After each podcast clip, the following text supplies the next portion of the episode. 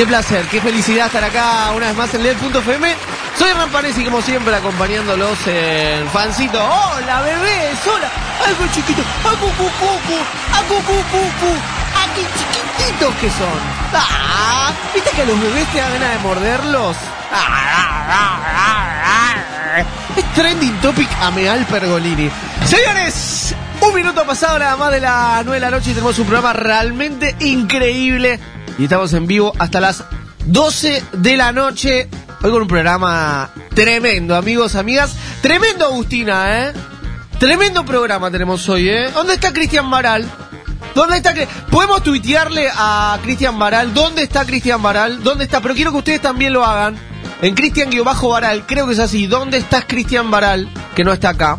Creo que está en la EVA. ¿Está juliando? Este mano dice cualquier cosa. Señoras y señores, voy a darle la bienvenida a, a este equipo, a este gran equipo, a este, a este jugador además, este jugador noble, este jugador eh, eh, bello como, como un ocelote, ágil como, ágil como tigre, eh, inteligente como un mono que escribe los guiones de los Simpsons, está con nosotros. Salchino, hola. ¿Cómo va? ¿Todo bien? ¿Qué cuentan? Está muy Gracias, mal. gracias. Qué bello, qué bello. Mal. Estos aplausos son eh, necesitados. Es lo más sincero que tengo para darte, loco, Me un gusta, MP3. me El gusta. aplauso. Pero ¿Eh? en 256 kilobytes por segundo, nada de Lo- 128. Lo más abajo que conseguimos. Hi-Fi. Manu buscó eh, saludo en baja, puso. Aplausos en baja. Aplausos en baja resolución. No HQ. Parque que- Pre-quinto escalón. Pre-quinto escalón.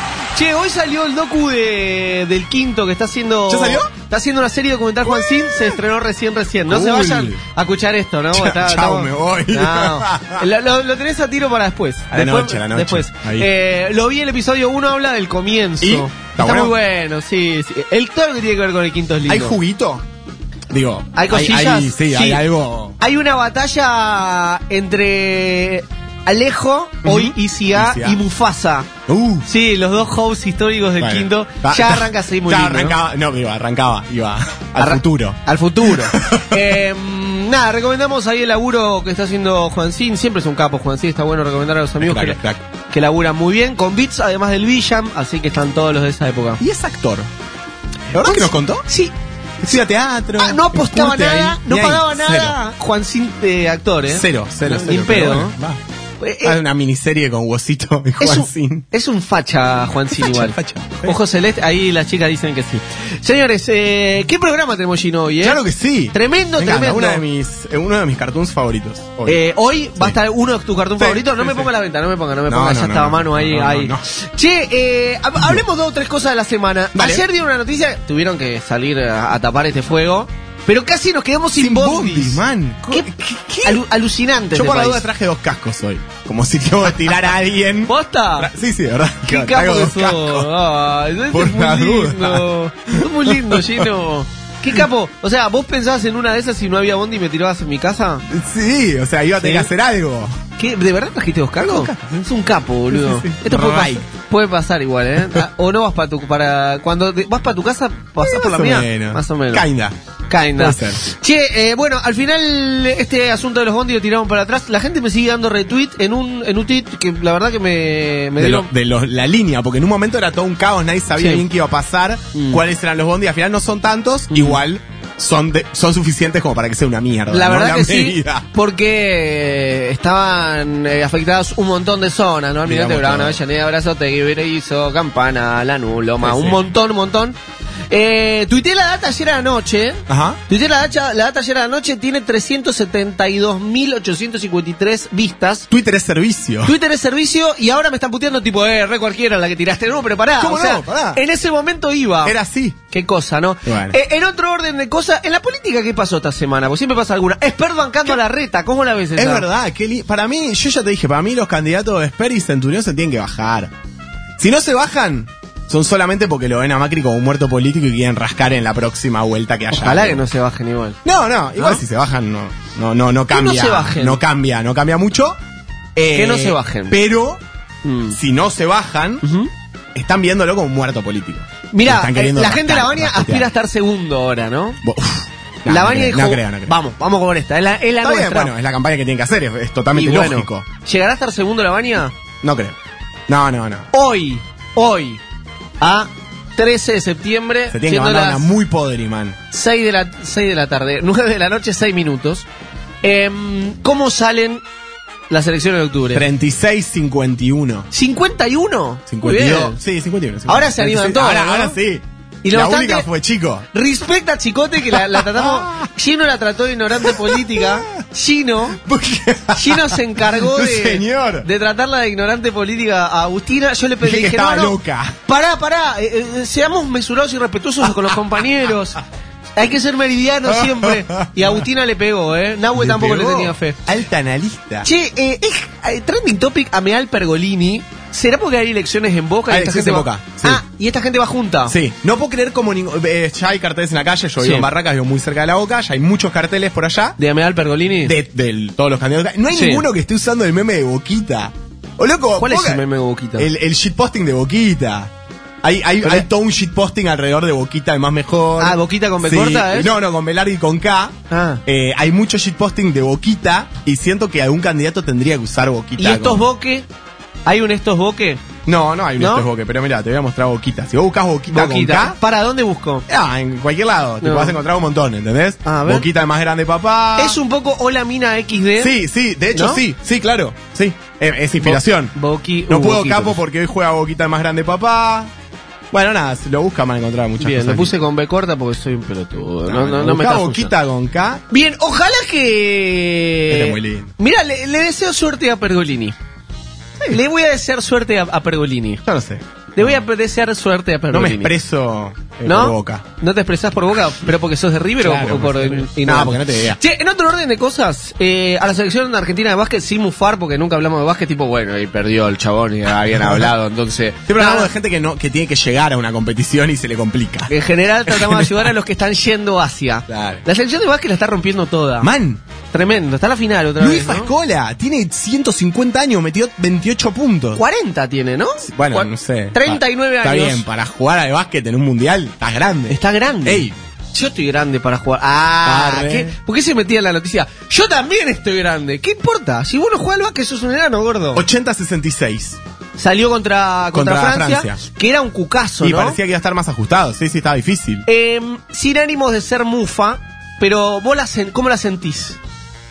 ¿Cómo la sentís? No, no me digas resultado. ¿La sentís bien? ¿La sentís No, mal? ver, ¿Crees que España, chance? España siempre es potencia, Europa es, junto con Italia, son los dos países más, más potentes, tienen de Sí. básquet más potentes. Eh, llegaron hasta ahí, ¿por qué no podrían ganar? Sí, Bien, obvio. me gusta. Aparte tiene una épica ganadora. Es como los, los Pumas al revés. Es como lo pongo al rey que la épica perdedora. Claro, épica perdedora, ellos tienen épica ganadora, tipo, van y ganan. Hoy mirá una nota de Escola. Escola Capo, ¿no? Está, clarísimo. maestro. Eh, sin esto era Capo igual, pero el chabón decía... Y la verdad que llegar a final uno no lo, no lo logra solamente con suerte. lo lográs con mucho trabajo, laburo. con sacrificio, con constancia, con tosudez, con siempre hay, disciplina. siempre hay algo, pero Y pienso que eso también va a todos los órdenes de la vida, ¿no? También, digo, eh, ¿cómo logras algo con culo? Y te puede pasar una vez. Se pasa de vez en cuando, pero la verdad es que si no le, si no lo motivás, si no lo inflás un poco. Lo que sea que hagas, ¿eh? Sí, Lo que sea que hagas, se seguro. Con disciplina, con tosudez, con constancia y demás. Che, eh, preguntémosle, está Fabián Pérez, que es. Eh, ¿La tenés a la sobrina Pérez? Sí. Sí, claro. Pérez, Sí, ¿cómo no? por supuesto. ¿Te aparece? O sea, ¿Cómo no? Instagram se encargó que te, De que te aparezca ahí. Por eso. Sí. Eh, El algoritmo. ¿Viste que es arroba la sobri de Pérez? La Soria Pérez. ¿sí? Bueno, es, es la, la Soria sobrina. Pérez de este Fa- eh, señor. Fabián Pérez, que es el, el man de, de Teis Sport, periodista de básquet. Escuchamos a ver quién, quién nos manda un audio, ¿eh? Bueno, mi nombre es Fabián Pérez, Epa. soy periodista de Teis Sports, hace más de 30 años que cubro el básquet y Argentina el domingo contra España tiene todas las oportunidades de salir campeón, acaba de bajar a dos eh, potencias mundiales Qué bueno lo dijo como. Francia y Serbia, así que frente a España tiene todas las posibilidades Epa. de poder salir campeón. Es un equipo tremendo, con Campazzo y con Escola, y con un plan táctico de Sergio Hernández que es Epa. impresionante. Bien. Eh, el Aprovito era el hijo de Margarita Stolbizer. Sí. Un dato que te tiene, tenía un corte parecido al mío, me dijeron. Me dijeron, Sí. tenés un corte parecido a la provítola. Y la semana pasada vos estabas un poco parecido a Kinder Malo. Qué bien eso que me decís. Mm. Gracias. Kinder Malo es vegano, otro dato que te doy. Y eso Voy a pasar un poco triste. Voy a pasar un bueno. audio random de Kinder Malo. ¿Otro más? ¿Ya Sí. hiciste esto? No, sí. Ok. Lo voy a hacer de nuevo. Pero otro audio, por favor. Voy a voy a poner eh, acá. ¿eh? Dale play. Mm, pará. Estoy buscando, ¿eh? Lo dijiste random. Kinder Malo. No, no, estoy buscando, digo, estoy buscando el Kinder. ¿Cómo lo tenés agendado? Kinder Malo, ¿cómo le voy a poner? Eh, Teo, Teodoro. Bueno, sería divertido, boludo. A ver. Dale, Manu. ¡Pará! Baja el audio, Manu. ¿Puedes bajar, tarado? ¿Qué le pasa? Yo se lo voy a decir a los pibes, pero pero la semana que viene vamos a ir. ¡Epa! ¡Arre! ¿A dónde? Epa. ¿Eh? Bueno, eh. A los te- pibes, dice. te- ¿Qué epa. A los ¿Sabes pibes. que el Kinder. eh, Se argentiniza. Se ¿no? Argentinizó. Como le copa. Sí, ¿eh? ¿Qué onda, guacho? Eh. ¿Qué pasa, guacho? Te dice. Pará, Kinder, ¿Qué te hace onda, hasta la semana. Me copa, me copa. Un jefazo el Kinder, ¿eh? Eh, La rompió ¿Cómo toda. estuvo? Increíble. Eh, hubo mucho agite. Increíble. Vi mucho agite, por lo menos por Instagram. La rompió digamos, toda ¿no? ahí en el. el- ese que está ¿Quién te gustó Club más? Palermo. Club Palermo. Sí. ¿De ¿Quién qué? te gustó De- más? De los que tocaron. El, el Estuvo Kinder. Kinder. Bien. Estuvo Dillon. Sí. Estuvo Muere Joven. Estuvo Cactov y estuvo el Kinder. El Kinder. Fue un statement Eh. lo que hiciste vos. Ahí, como Un yendo statement. ahí. ¿Y por qué? Porque Fue- no, digo, como eh, afianzaste tu Mi vínculo. ruptura con el Duki. Ah, no, no, claro, De claro. alguna manera fue como decir, bueno, acá terminé Hago tomando tomando postura por uno, ¿no? y ahí hay que hacerla. Me buscas, eh, Manu, eh, Orange, no sé qué, poné Duki Orange. Poné Duki Orange ahora. Sacó un tema que me, me- me- ¿viste? El diablo cuando te te, tienta. te llama, te llama, te llama. Te llama el fucking diablo y te dice, vení, vení que todavía, todavía estoy acá. Y sí, claro que está Todavía, ahí. Todavía puedes, puedes andar en este autito. Que sea medio Este autito. quilunchi. Este autito tiene chicas, este autito, este autito tiene comida rica. Orange Cookie. Podemos. Orange Cookie, puedes ponerlo, tarado. Eh, hay un audio muy bueno de por esto echaron a Lucas, Ca- Lucas Carrasco. By the way, Uf, procesado. ¿por qué sacó eso? Nueve años, por esto echaron a Lucas Carrasco de Radio Nacional y dice. Puedes poner el tema. Puedes poner el tema. Imitación de Lucas Carrasco. Hernán. Eh, eh, Hernán. Este es el tema. haciendo, haciendo todo border nosotros. Hernán. Imitando a Lucas Carrasco. Qué nefasto. Qué nefasto. Creo que nueve años le dieron. Bien dado igual, Sí, eh. Nefasto. ¿Puedes subirme un poco? ¿Puedes subir, tarado? Me estás haciendo el anticlima, ¡Ey, boludo. YouTube, dale! Ahí está. Me gustó un poco. Mira, escuchá el, el beat. Orange cookie. El beat escucha, eh. Esos trapes los trata de asiático, ¿no? pussy. Sí. Vive exclusive. Entra de excuse me. Ellos hablan mierda. Puro bullshit. Oh. Lo tengo a cara larga como tú. Igual ya. Regato, Hernán Chichino reaccionó. Somos Coscu, boludo. Estamos reaccionando al tema. Soy Frank Caster. Mira, eh, Buenardo. Malardo.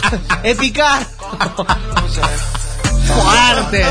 Che, eh, bueno, 15 minutos han pasado a las 9 de la noche. Hicimos un repaso muy De lo más importante, digamos, de lo más relevante. Lo que ha pasado esta semana ya estás informado. Ya está, o sea, no hace falta que escuche Mitre, No, Radio ¿para qué? 10, Martín Pitón.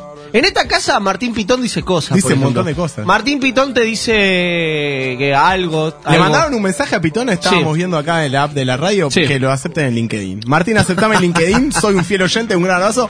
Leandro Silvia, Leandro Silva RRHH. Martín Pitón será. ¿Pitón? Sí. Qué fácil. Estaba a mano igual. Estaba muy a Pero mano. bueno, no importa. Señores, eh, vamos a contarles que tenemos en el programa del día de la fecha. Manu, querido, amigos y amigas que están del otro lado. A ver.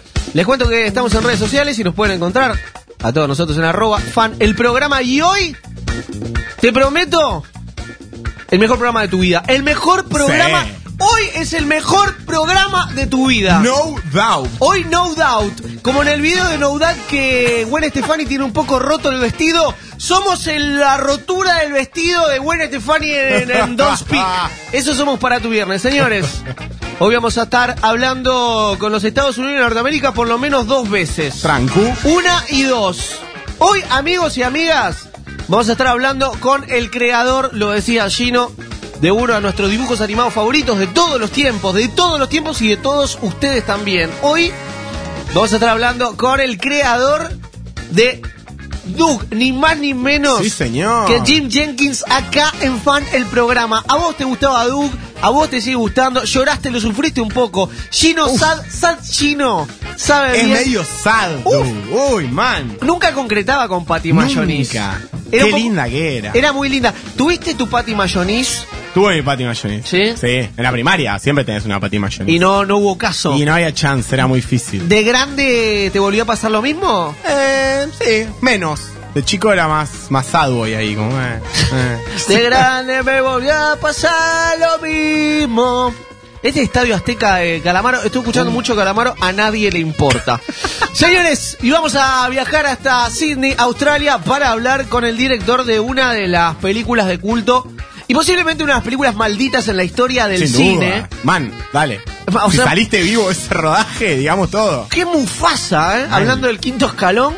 Qué rodaje Mufasa y estoy hablando del rodaje del Cuervo, de Crow que está cumpliendo ni más ni menos que 25 años y por eso, amigos, vamos a hablar con Alex Proyas, el director del Cuervo a 25 años de su estreno comercial, una película que estaba protagonizada, digo estaba porque quedó malardo, hablando de Coscu también. ¿Qué, qué historia, ¿no? ¿Qué, qué data debe haber ahí que va- vamos a ver si logramos, logramos llegar ¿Qué a algo? En esa data creo que está hasta la mafia la mafia, china la mafia, sí, es lo que se dice. En el rodaje matan al protagonista medio sin querer, El hijo de Bruce Lee. que es Brandon Lee. Tipo, tranca. El hijo de Bruce Lee. Y después la película la terminan sin él, medio ya quedaba poco, pero la terminan igual. Pero en el rodaje, de, de- pa- como si fuera poco, Sí, sí, sí, que maten al protagonista durante el rodaje, se cae un técnico, se hace mierda. Se, rompe las costillas. Un ¿no? eléctrico se queda pe- pegado. Miles Ay, de cosas Dios. han pasado en esa película llamada Maldita, que a su vez ha alimentado el mito de El Cuervo. Esta película increíble, decíamos, y por eso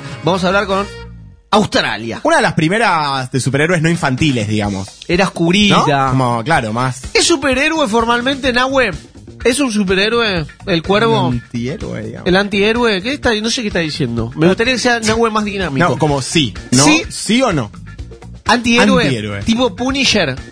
Más Ya, o menos. ok. Porque Punisher es como un castigador, ¿viste? No sí. es un héroe.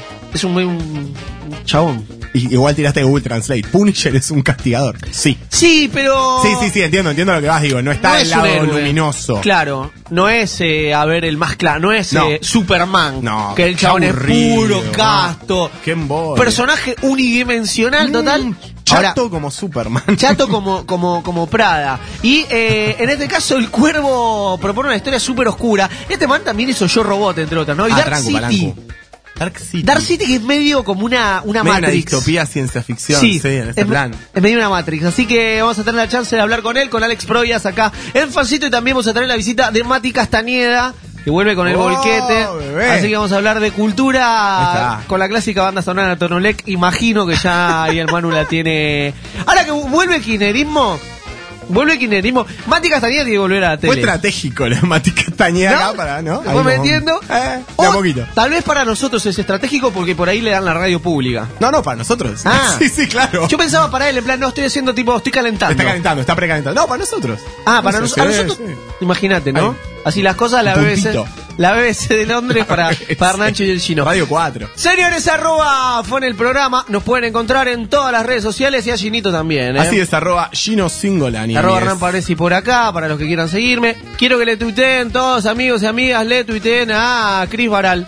¿Dónde está? Do, do, do, ¿Dónde está Cristian? ¿Dónde está? Cristian? ¿Dónde? La Eva. ¿Qué? En la Eva. Pero En quiero que la le- Eva. ¿Por qué no está Cristian Baral en el programa? Arroba Cristian guion ¿Acaso bajo le pagan Baral. mejor allá que acá? Yo imagino que sí. ¿Sí? Señores, Puta, bien, paga bien. 20 minutos nos separan de las 9 de la noche estamos dispuestos para arrancar este programa. Yes, yes, yes, yes, yes. Yup, yup. Ese es Holly Ghost. Y una apertura, estoy viendo acá, bolichera de parte de él, también musicalizador del programa, Cris Baral. Tremendo programa tenemos, amigos, estamos en vivo hasta las 12 de la noche. Me gustaría rapear encima, pero no me sale. Arriba. Che, Pero está no mi sé- mamá escuchando de San Pablo, dato. ¿Posta? Real, real. ¿Le puedo mandar un beso a tu madre? Sí, eso, mamá. Beso también para la mamá de Gino. ¿Sabe el tema hashtag sad? Sabe, sabe. Mm. ¿Vamos a hablar de eso o no? Nah. Tratemos que no. Amigos y amigas, arroba Gino Singolani. Y quiero que lo sigan y le digan, Gino, vos sos el mejor. De la radio y del mundo, porque el man parece medio un Batman, Gino. Tiene su, su moto, su bicicleta, su auto color dorado. Estamos en vivo hasta las 12 de la noche y esto, amigos, es Hold On de Holy Ghost. Damas, caballeros, bienvenidos. It seems like tonight. It seems like like the TV and advertise. We peddle candy door door.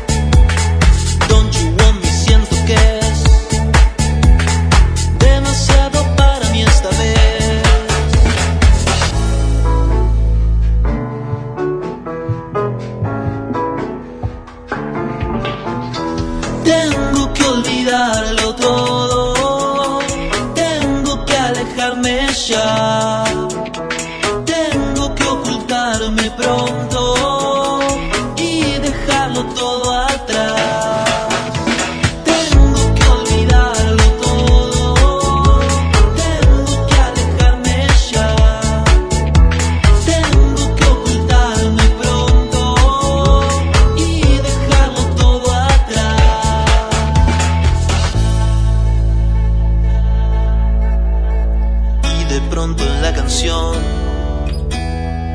todo hablaba de los dos. Me doy cuenta que es así, que vos nunca fuiste para mí. En la pista yo te vi y sonaba Human League.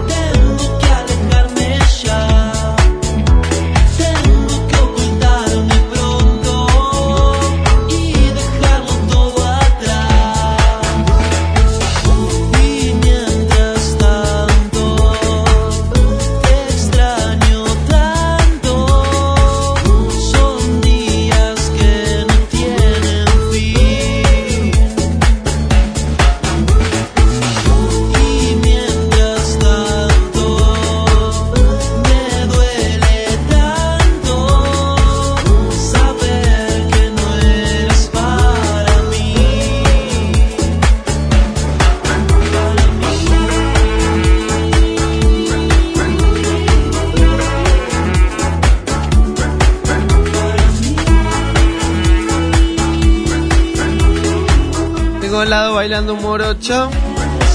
MOS va, ¿no? No sé si me gustó tanto igual. Está mal discutir al aire, ¿no? O sea, hay cosas que me gustan mucho. No me gustó tanto. Pero están los pibes banda turista también. Y Satélite 23. Human League, mirá vos. Amigos, estamos en vivo hasta las 12 de la noche y en minutos nomás. Alex Provias acá, el programa. Esto sí es, es, es lo que es, ¿eh? Esto es Turn Down for What de Snake y Lil Jon, amigos. ¿Y este pancito? hasta las 12 de la noche. Turn down for what?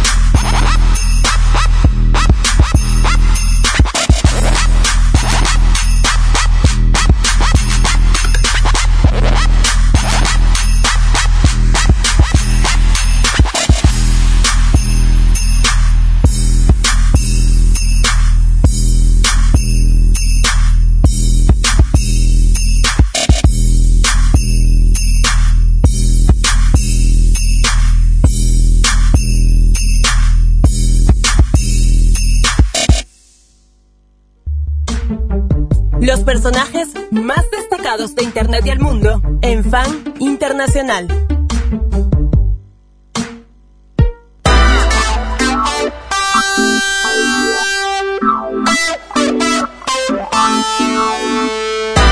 Y bueno, al comienzo del programa hablamos de una nota realmente histórica, porque se cumplen nada más y nada menos que 25 años del estreno comercial de El Cuervo, de Crow, gran película, gran película. Estamos debatiendo también si es una película de héroes o de antihéroes. Una película netamente oscura y realmente genial y muy adelantada para la época también, ¿no? Recuerdo haberla visto por primera vez en televisión en cable y me asustó un poco. Es que tenía era, esa- Era chico, digamos. Bien, bien, chico. bien jugado por la película, Sí, ¿no? sí, Si sí, muy bien. chico. Lograba eso. Eh, una película oscura y una película también llamada Maldita, básicamente por una cosa, en realidad por varias, pero por una muy contundente, ¿no? Que es eh, este accidente donde pierde la vida de una manera muy dramática Rare. Rare también. Rare, digamos todo. Brandon Lee, ¿no? Eh, actor protagonista de esta película, que se terminó finalmente, era una de las últimas tomas. Dispararon, era una bala de fogueo y en realidad dispararon una bala Era de posta. verdad. Así perdió la vida, dice la, la, la, la versión oficial, digamos, de esto. Eh, y tenemos la chance de hablar con el director, con Alex Proyas, ni más ni menos que el responsable del Cuervo. A 25 años de su estreno, un tipo realmente muy importante para la ciencia ficción, decíamos, porque hizo Yo Robot. Ey, peliculón. ¿sí? Peliculón buenísimo también. Historia increíble y una gran película. Increíble, y una película que cada vez tiene más vigencia, ¿no? Sí, en Sofía y Sí, todos estos robots así eh, nuevos que están, están saliendo. También hizo Dark City, decíamos una película que, que es un poco la bienvenida a, a esta neociencia ficción. Sí, eh, Black Mirroresca. Black. Mirroresca. che, eh, estamos comunicados con Cine Australia, está del otro lado Alex y a él lo saludamos. Hi there, Alex. Here, Nan and Gino. Welcome you to Funny Programa. Hello, thank you. Great. Eh, nos agradece. Bien, tiene, tiene el, el British Tiene, y, tiene. y me, y me gusta. Ya. Bueno, eh, 25 años de- del Cuervo. Vamos a preguntarle por qué sigue siendo una película tan recordada. So, Alex, it's been like 25 years of the of the premiere of, of The Crow. Why, why do you think it's uh, uh, it's still a remembered movie? It's still a, a current movie, and, and there are a lot of fans everywhere uh, who love the film. Well, I think uh, it, it, most of it has to do with Brandon Lee and the incredible performance that he gave. He really gave a very special performance, um, and of course, sadly, it was his last performance that he would give. And you know, I finished the movie. Uh, I didn't want to finish the movie initially. Um, but I finished it because Brandon, I, I went back after the tragedy happened and watched the movie many months later, what we'd shot to, to that point, and I, I was struck by how brilliant Brandon was in the movie, and I was, you know, I was um, encouraged by his family and by everyone associated, all the other actors associated with the film, to finish the film, and and and I think I, I'm, you know, really pleased I, ha- I I did because the world has seen what an incredible performer Brandon was. Um, and I also think the film captured a kind of zeitgeist. You know, it, it sort of it, it was uh, at the, at a point truly where it really captured something in the air, you know, and, um, I, think that's also obviously contributed, you know, it was a very dark story, uh, you know, a very dark take on the comic book, um, a very different take on the superhero, and I think all that stuff kind of came together along with the music to create something that really captured the, the flavor of that time. Bueno, lo que cuenta un poco Alex es que, obviamente, ¿no? Es súper sincero al principio, esto que tuvo claramente que ver con Brandon, Brandon sí, tuvo claro. claramente que ver con Brandon Lee. Eh, pero dice, eh, tuvo que ver porque su trabajo fue increíble, ¿no? A más allá de que fue su última performance, el trabajo de Brandon fue maravilloso y él contaba que él no quería terminar la película, obviamente, ¿no? En esa situación tan crítica.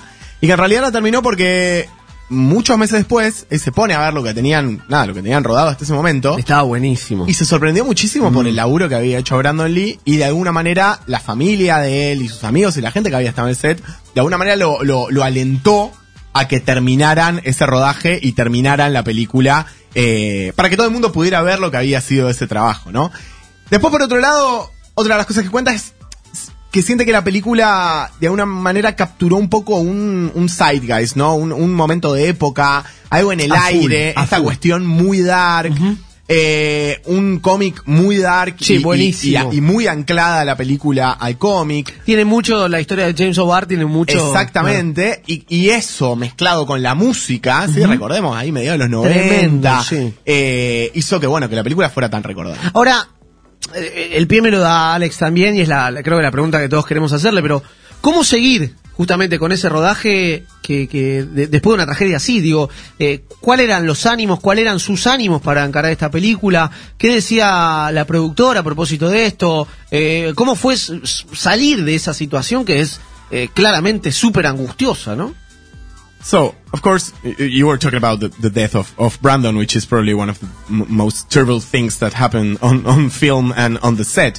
So, you, you mentioned uh, his family and friends and people encouraging to finish it, but how did you decide to do that? I mean, it, it should be, it must be super, uh, how can I say, it's like, uh, well, terrible. It's a, it was a terrible situation. So, Oh, how, do- how do you, you know. to continue with that? Well, Bra- sorry, excuse me. It's okay. um, Brandon was a, a, a really good friend and a, and a collaborator on the film. We worked very, very closely on the film. And of course, I, you know, I was devastated as we all were when, when that horrible um, event occurred. Um, and, you know, I went back to, I, you know, was shooting the movie in, in Wilmington, North Carolina. I left, I went back home to Sydney in Australia.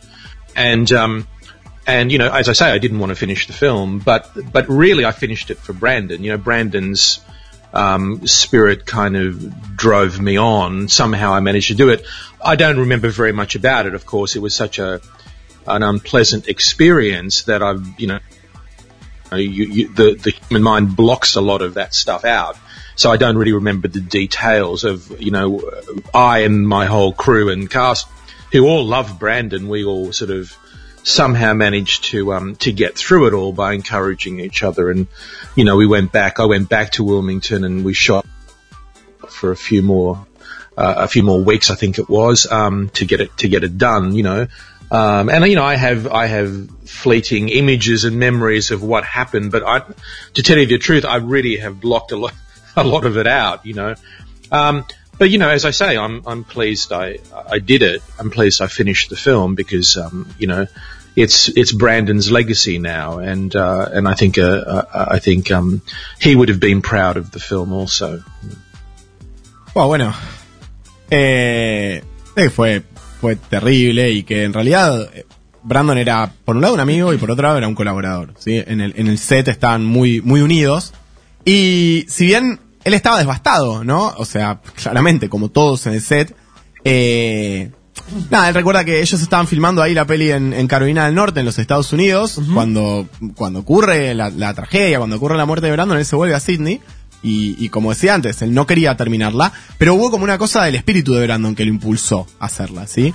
Dice, eh, lo repitió varias veces, no recuerdo mucho el proceso, porque Es que es siento que la cabeza me bloqueó demasiado. eh, toda la, la tragedia, pero Claro. recuerdo que nada, volvimos, filmamos un par de semanas más, con el objetivo de cerrarla lo más rápido posible. Eh, y ahora viendo en retrospectiva estoy contento de haberlo hecho porque de alguna manera es honrar el legado y él cree que es lo que lo que Brandon Lee hubiera querido, ¿no? Seguro que la película que se terminara y que la Seguro. gente la pudiera ver. Y con el espíritu de Brandon, de hecho, estábamos hablando antes con Nahue, muchos testimonios de Brandon decían que, o él mismo en realidad decía que esta era como la película de su vida Sí, y era sí, claro. como el papel que él realmente quería interpretar. Estamos hablando con Alex Proyas, decíamos el director del Cuervo, a 25 años del estreno de esta película, y Brandon Lee obviamente está en la discusión de esto, pero curiosamente se habla que al inicio eran otros lo- lo- los postulantes para, para hacer el Cuervo, se habla de Christian Slater por un lado y Johnny Depp también por, por otro. ¿Qué, qué pasó que, que descartaron a esos actores y, y en tal caso no obtuvieron el papel y optaron por, por, por Brandon Lee para hacer del Cuervo, no? So Alex, we know that at the beginning of, of the, the well, the, the, the, the beginning of the project, there was some conversations with Christian Slater and Johnny Depp to play uh, the, the character. So why did Brandon uh, got the role and, and not them? What happened there? Um, you know, there's a at the beginning of every movie there are a lot of conversations with a a lot of different people, and uh, you know, mostly th- those conversations don't go very far. You know, it's always about casting the right person for the role, and uh, you know, it's um, this happens on on every movie. Uh, and you know, eventually you you you um, decide, along with the producers in the studio, of course, the financiers are the ones to make a lot of decisions about casting, but you decide on the character for your lead. Uh, the actor to play that character, i you know, is uh, is based on many many different decisions, you know, and um, you know Brandon was by far the the the best person to play that, that role, and that's why the decision was made. Bueno, lo que cuenta Alex es que siempre hay conversaciones al principio de un rodaje, ¿no? Y en realidad la mayoría no avanzan mucho. Es decir, se habla con un montón de gente quien podría, que podría interpretar ese rol. eh, pero bueno, nada, la mayoría no, no llegan a, a buen puerto. Y, y si bien esto pasa en todas las películas, también es cierto que eventualmente en algún momento los ejecutivos, los inversores de la película, los productores ejecutivos y demás, eh, también toman decisiones y también tienen, tienen su, su take en la decisión final. Y en, en el general, o sea, eh, balanceando todas las decisiones, Brandon era por lejos la mejor persona para, para Wow. hacer el rol. Wow, y lo dice Alex Proyas, ¿no? El director de esta película. Claro. A 25 años de estreno, realmente increíble la nota que estamos teniendo. Y un director tremendo. También vamos a estar repasando y tenemos alguna pregunta invitada realmente increíble también. Pero eh, eh, el detalle, digamos, más fuerte de la película es que cómo se la cataloga, y por ahí es un estigma incluso que le cae a la película, como esto de la película maldita, ¿no? Eh, ¿Qué piensa Alex de esto, no? Como, ¿qué, piensa de los que estigmatizaron la película eh, catalogándola como una película maldita? Recordemos, y esto es la postilla que, que- es la data de todo esto, eh, la muerte de Brandon eh, no es la única tragedia que tiene la película, sino que en el rodaje han ocurrido otras cosas, como que uno se, se queda electrocutado, otro se cae y se rompió las costillas. Todo eso hizo que alguien diga, ok, esta es una película maldita. La pregunta es, insisto, ¿qué piensa de aquellos que la estigmatizan, digamos, catalogándola como una película maldita? So we know that the, the, the death of Brandon wasn't the only thing that happened in, on the set, that it was a tragedy or, or something complicated in terms of, of the production and, and the people working there. So what, what do you think of those who st- stigmatize the movie as a cursed movie? And, and do you know who, who began to create that rumor? It was the press, it was people on the set who started with that. No, and and literally, and really, I don't want to continue talking about this stuff. I mean, I think it's it's uh, it's all ancient history, and to me, it's kind of irrelevant. Um, it's irrelevant ancient history, I have to say. Uh, I, I wasn't really aware that this interview would be fully about the crow, and I'd really dearly like to talk about something else. Um, you know, I I don't uh, I I didn't do a lot of publicity about the crow because I I wanted it to be brand the movie, and I remain with that same mindset. You know, curses and rubbish like that is kind of irrelevant to the the, the reason the movie was made, the reason the movie was completed, which was, as I've already told you, to honour Brandon, and as I've been clear about that over the years. So. I'm not going to sit here and talk about curses and, and all sorts of superstitious rubbish um, because that's that's not uh, what I'm interested in actually talking about. Very happy to talk about anything to do with films. um, any to, anything to do with my films or anyone else's films, but um, but uh, I'd appreciate it if we could move on from uh, those sorts of questions. Got it. Dice que, bueno, nada, que un poco eh, toda esta cuestión de, de Cuervo le resulta eh, como que nada, que hubo mucho, que se dijo mucho, Sí. que al, bueno, en, en concreto que le, le preferiría hablar de cosas vinculadas a su trabajo en general o, o al cine en general, pero no tanto sobre esta idea de la Mal- película maldita, maldita claro, claro. y de todo lo malo que pasó, porque él cree que es como, bueno, ya se dijeron un montón de cosas, Sí. él terminó la película en pos de como honrar la figura de Brandon y, y nada, y que fue, fue por eso. De hecho, él decía, yo ni siquiera hice demasiada, como ni siquiera publicité tanto esa película Claro. como una de mis películas relevantes, porque me parece que el motivo por el cual la terminé tuvo que ver con honrar eh, la memoria de alguien Ajá. que había participado en esa película. Eh, pero bueno, nada, como que, que me parece que le parecía que había más temas como sobre los que charlar desde ahí. Tenemos una, una pregunta invitada de John Shirley, que es el, el guionista del Cuervo. Contale y lo escuchamos a John. So now we're gonna hear uh, a guest question, which is from uh, John Shirley, and it's it's it's not about the crowd. So we're gonna hear the question, then I'm gonna translate it in Spanish, and then uh, you can answer. Okay? Alex, this is John Shirley, wondering if you plan any follow up of your wonderful film Dark City. Not a sequel, uh, a spin off or something. And how do you relate Dark City to your other films, such as Knowing? Okay, so first I'm, I'm gonna translate the question, then you can answer. Bueno, Yeah. la, la pregunta es de John Shirley, que es guionista del Cuervo, y, y lo que le estaba preguntando a Alex es, bueno, si planea alguna continuación de, de Dark City, ¿no? Que estábamos hablando de Dark City. No una secuela, no un, o un spin-off o algo así, y después, ¿cómo relaciona Dark City con otras películas de ese estilo como Knowing? Ok. Okay, we can, we can hear you now.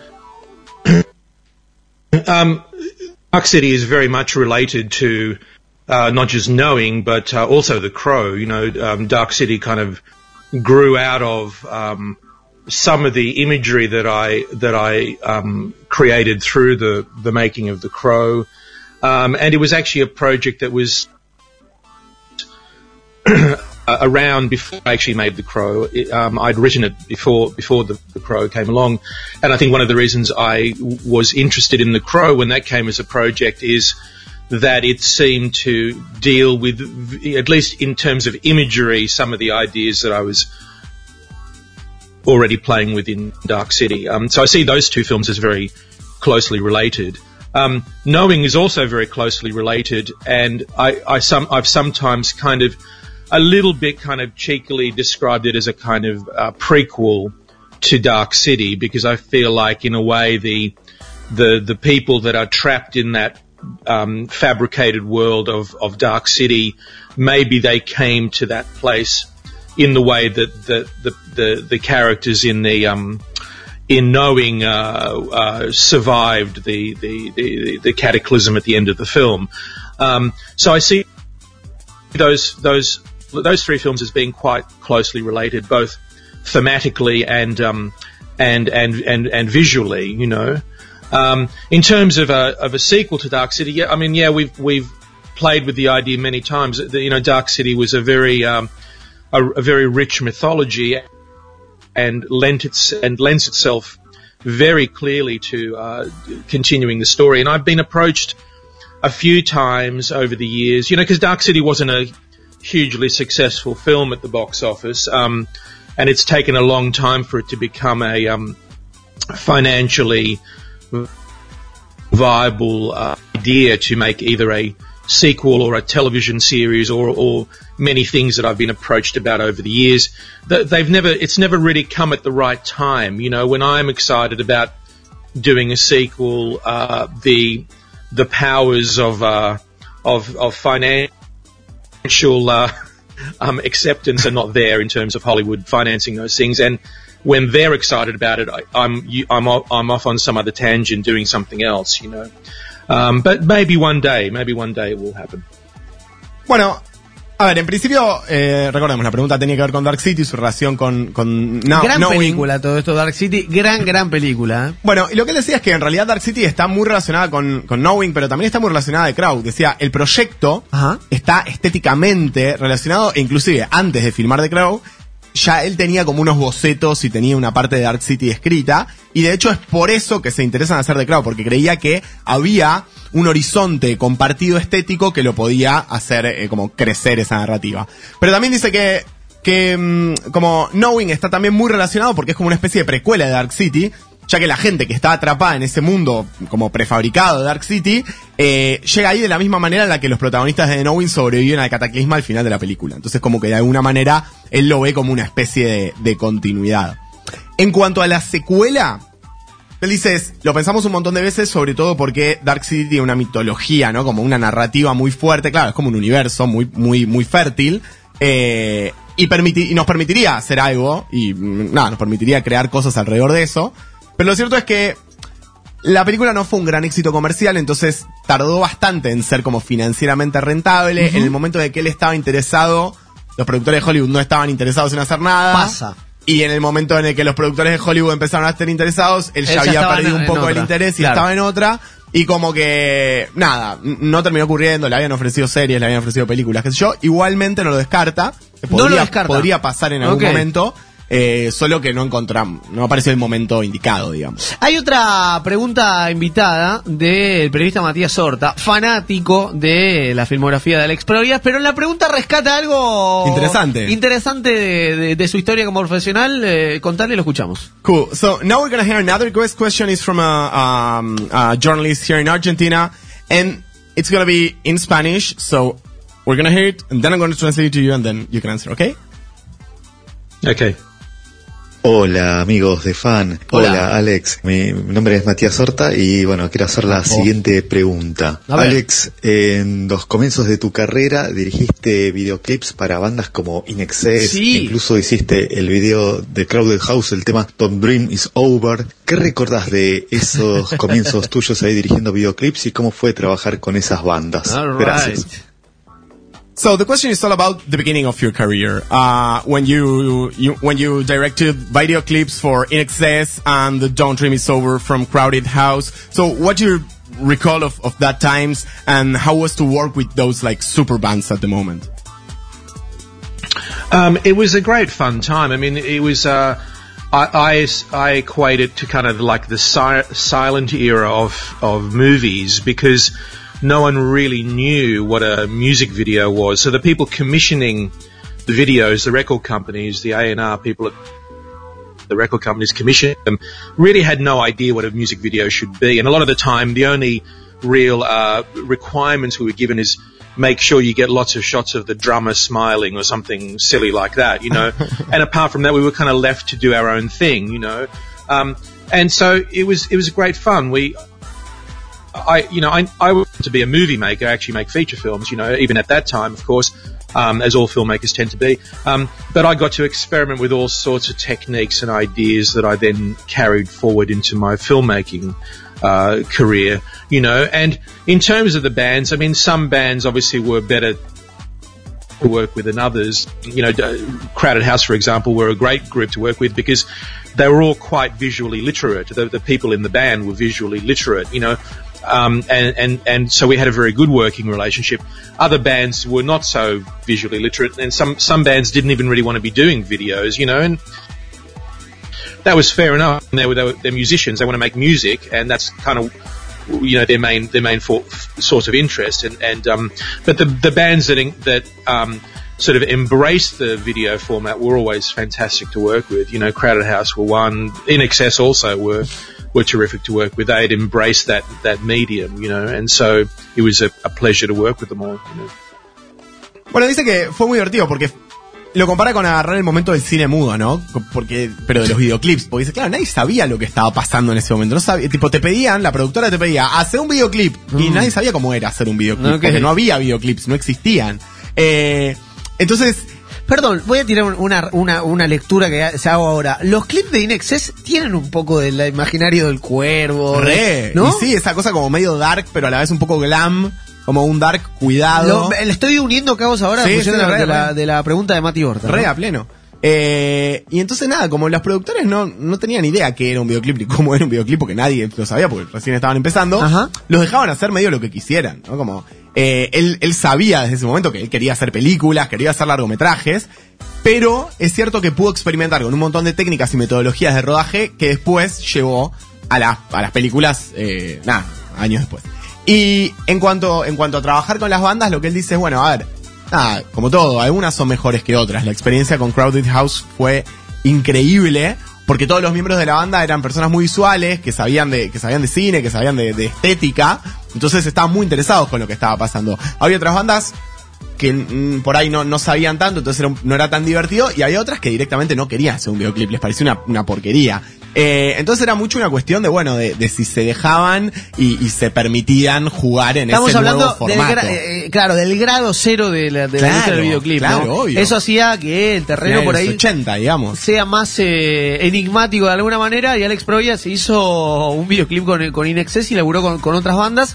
Después cuando uno repasa su carrera, eh, encuentra que no solo, como decíamos, hizo El Cuervo, Dark City, eh, Yo Robot, iRobot, que es una gran, gran película, Sí. que cumple 15 años. Y la última pregunta va a ser sobre iRobot. Hay una leyenda también que eh, no, nos gustaría hablar muchísimo con Alex Proya, pero él... Eh, tendría un pasado también como posible director de Iron Man antes de, de la nueva Ah, mira, la tenía. sí de la nueva etapa de Marvel y demás pero quiero hacerle una última pregunta para empezar a- a charlar la idea de futuro iRobot era una película netamente so- sobre el futuro eh, de los robots y los humanos digamos eh, conviviendo armónicamente hasta cierto punto hoy tenemos en todos los bolsillos tenemos robots con los Siri con, duda. con, con la todos los software que, que- que nos entienden, dialogamos, son, son, son robots, son primitivos y tal. Está Sofía, existe Sofía, que es este robot conversacional que ya tiene una forma corpórea. Vamos hacia algún lado. Siente que, por un lado, siente que Yo Robot fue una película como de, de- de avanzada en ese sentido. Han pasado 15 años de esta película. Y segundo, si siente necesidad de hacer una continuación para actualizar esa doctrina que, que había plantado en esa, en esa película realmente increíble, eh, Increíble basada en una obra de Isaac Asimov. Asimov, ni más ni menos, Claro. ¿no?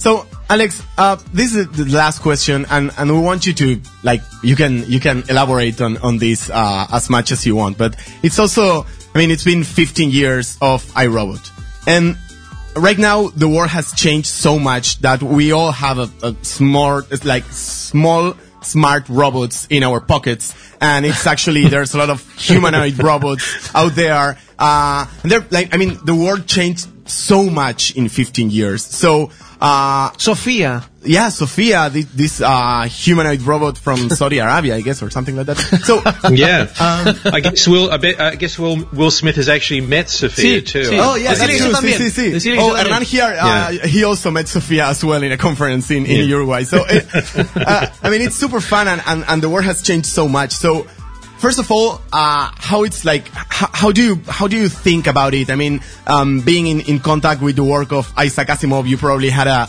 an idea of the shape of the future and, and how would it be? And also, don't you feel the, the, the need of making another iRobot movie to, to update everything that's happening right now on a film? Well, I mean, of course, um, yes, the world has changed, and it continues to change like a snowball. It gets bigger and faster as it goes down the hill, you know, or up the hill, whatever you want to call it, you know. And you know, going back to what you asked me about Dark City earlier, or what John Shirley asked me about Dark City about the sequel. One other thing that happens to me is I sit down to write the sequel to a, a movie I made, you know, decades ago now, and the world has changed so much that I'm actually interested in other ideas. You know, ideas uh, come thick and fast in in the world. You know, um, when I when we made iRobot, we tried to uh, very much um, focus on the reality of what was happening and try to uh, pose a kind of realistic view of the future. You know, I tried to ground that film in something that I believed was poss- very possible by the year that it was supposedly set in, you know. So we did a lot of research into what was currently around and what we thought would progress in those few years. And I think we're actually pretty much on target. I mean, even, I remember a very simple detail in iRobot, which was Will has a little earpiece that he can speak like a telephone, but it's a tiny little earpiece um, put into his that he puts into his ear. This is before iPhones were invented, and I remember having a conversation with with the art department saying, do you really think they'll be that small by 2030? do you really believe that? You know? Um, so I was always a little bit unsure of that. And of course, already it seems like it was, it's now too big in a way, you know? Um, so that's how quickly the world can change, you know? Um, when we dealt, when we worked with Audi, we, uh, tried to create a, to create the car for the film. We worked very much along the lines of what would be possible and feasible. And I remember the Audi engineers, I came up with this idea of spherical wheels so the, the cars could go sideways in that car chase, you know, and I remember the Audi engineers going, you know, they thought it was a pretty cool idea, you know, so I'm expecting that to appear in, uh, in, in, uh, in real cars eventually down, down the track, you know. Um, so yeah, it's a, it's a, it's an ever, uh, evolving world we live in and it's ev- evolving very, very quickly and, as filmmakers and storytellers, we have to try and keep ahead of that and keep up with the the curve. You know, um, I've actually recently sat down to write a story that is um, about some of the ideas that are floating around, some of the kind of uh, ideas about um, physics, about um, quantum physics that are around at the moment, about all, uh, parallel universes, for example. And this is stuff that people are very actively engaged in and thinking about right now. And and to me, that presented a whole new mythology for a for a, for a, a movie or perhaps a series of movies about that idea. You know, um, I tend to unfortunately. Uh, seem to usually embrace ideas before Hollywood is ready to to make them, you know, and um, and and and that's been my curse from the beginning. You know, from Dark City. You know, Dark City was made uh, for the one simple reason that The Crow had achieved you know success financially, and so the studio making it had no idea what that film was, had no understanding at all of the concepts in the film, but essentially greenlit the movie because I'd had some previous success, you know. Uh, and and so, unfortunately, that's the way Hollywood works. Hollywood seems to be about if they understand something, if it come from another another idea, they can relate it to another film that's gone before. It's it's much more likely you're going to get the movie made. And right now, we're in the most conservative era of Hollywood ever. Right? That's why we keep getting the same movie, the same franchise, the same remake, sequel, etc. Of, of, the movies that have been successful before.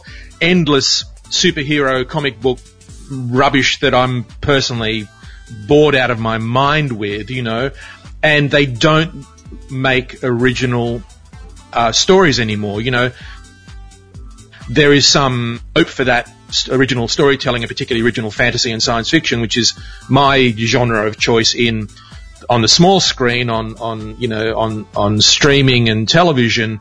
Um, but Hollywood has lost interest in anything in anything original, sadly, unless it's connected to something that's that's gone before. So, sadly, being original, being you know having a view of the future, a view of the ideas that that we're uh, most interested in, uh, is something that is it's getting harder and harder to tell those particular stories in, in the film world right now. Wow, bueno. Se, no lo vas a dejar flashear al chabón que hizo Yo Robot. Le dije que podía Ah, elaborar ok. todo lo que Ok, quisiera, ok. ahora me la tengo que aguantar como un campeón. Sí, ahora. Eh, Pero tiró una. tiró, tiró mucha data. tiró mucha mucha data. data, mucha data. En sí. principio, lo que dice es, bueno, a ver, sí, el, el mundo cambió y cambió tipo bola de nieve, o sea, se vuelve cada vez más grande y más rápido, ¿no? Sí. Es como que es, es difícil, eh, es difícil tenerlo en cuenta. Y lo que decías, bueno, cuando me preguntaban de por Dark City, eh, se- el mundo cambió tanto que ya es como que en, en un momento me empecé a interesar por otras ideas, ¿no? Cuando hicimos Yo Robot, tratamos de enfocarnos en la realidad de lo que estaba pasando y enmarcarlo en una visión realista de futuro, ¿no? Re- Recordemos, Robot era, eh, Yo Robot era 2030. Entonces, Nos falta tanto. yo pensaba esto, ¿no? en 15 años cosas que eran posibles para el año 2030 e Ajá. hicimos de hecho mucha investigación. Me acuerdo de un detalle que es que en un momento Will Smith tiene un pequeño auricular con el que se puede comunicar, con el que puede Pero hablar. para, para, esto si te gusta la ciencia ficción, Es maravilloso, es sí, un- sí, sí. son datos tremendos del director de Yo Robot. Disfruta esto, disfrútalo, Gino, disfrútalo. Entonces lo que dice es, me acuerdo de una conversación con el equipo de arte. Ajá. Y en esa conversación yo les digo, ¿realmente ustedes creen que este auricular va a ser tan pequeño para el año 2030? ¿Que va a ser todo esto en una, una cosita tan chiquita? Que todavía no había salido el iPhone. Todavía, Claro. digo, pensemos en los, en los AirPods y en todas las cosas que se pueden hacer con estos eh, auriculares inteligentes que hay ahora.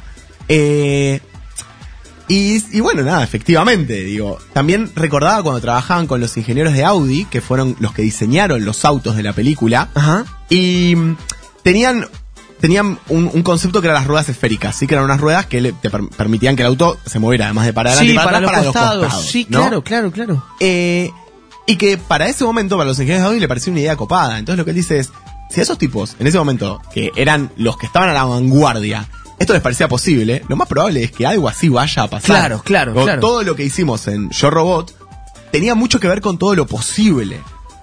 Entonces, sí, si el mundo eh, está evolucionando muy rápido y nosotros como creadores, como narradores, tenemos que estar en la avanzada de eso.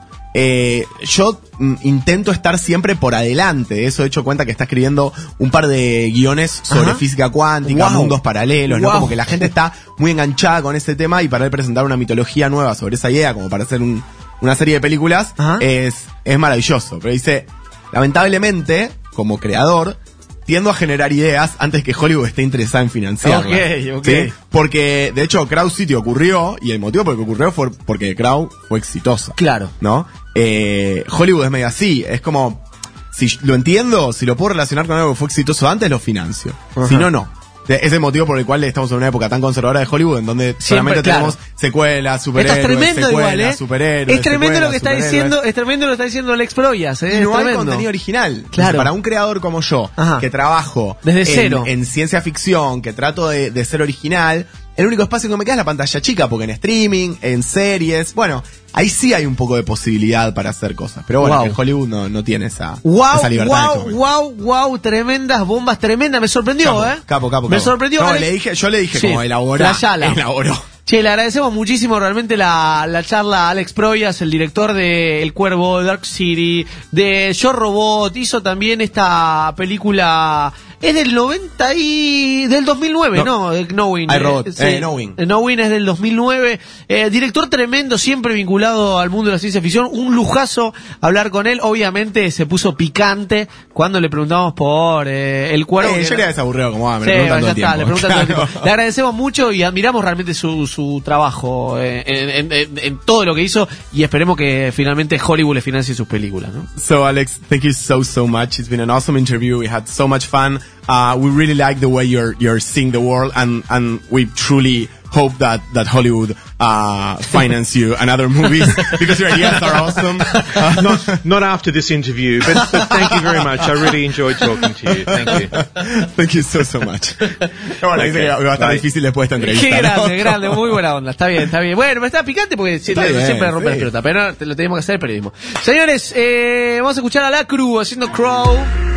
Tenemos un programa realmente increíble. En un rato vamos a hablar con el creador de Duga. Ahora un poco de rap para aflojar la bocha y el cuerpo. En mi cuarto solo only beats volando como un colibrí en los altos modo prodigy contando lo que yo viví. Facto filipino que último se sueña y pueden rimar pa pero no ser nada más pa mí. Habilidades 10 viejo en mis manos pief Lo pica head para atrás bajo al viaje de trip. Montando el combo como un gordo en R&B Traje combo desde un soplo solo para romper el beat. Ando drifteando el barro vaya Le llamo skin. Lo bueno sale caro, caro como para un beat. Que te contaron que lo cubo fuerte claro Simple y sin decaro Traje el micro en la mano pa' que se grabe el swing. Me cago en ejecutarle los MC de mi país En especial esa tajada rara que habla mal de mí. Enfóquese en lo suyo y póngase a escribir Mátese inseguridad, no confundamos más el enemy No dependo de que venga el extranjero Va a hacerme sentir que valgo bien retado en este juego. Yo tengo claro quién me debo Llevo mi actitud y apal y además de sponsor de estos huevos. Escupo la mezcla verbal de rap que va a dejar de darle tanta rienda suelta impuesta a toda su gravedad. No hay tiempo para indirecta, ando pensando en letras como esta Tanto que la tecla ya no es novedad.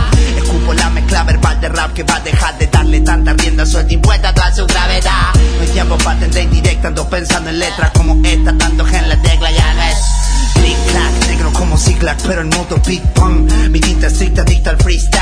Mis skills piden pista y los pongo a sprintar. Cada tanto pongo a ejercitar mi contorsionista verbal. No se me da mal, respiro igual, espiritual, dual, que espiritual, cual fuego por el chumón. Amagan, pero estoy blindado. Encendimos la llama, siendo fresco en estos pagos. En vivo la esclavo, descanso opresivo, ver que el activo callado, sin hacer ruido, ganamos como Ligo in the Shadow. Salgo y defino y nos vamos, es mi sonido grabado con el destino a ser vinilo rayado. Escribiré sobre el MIDI, me dividiré.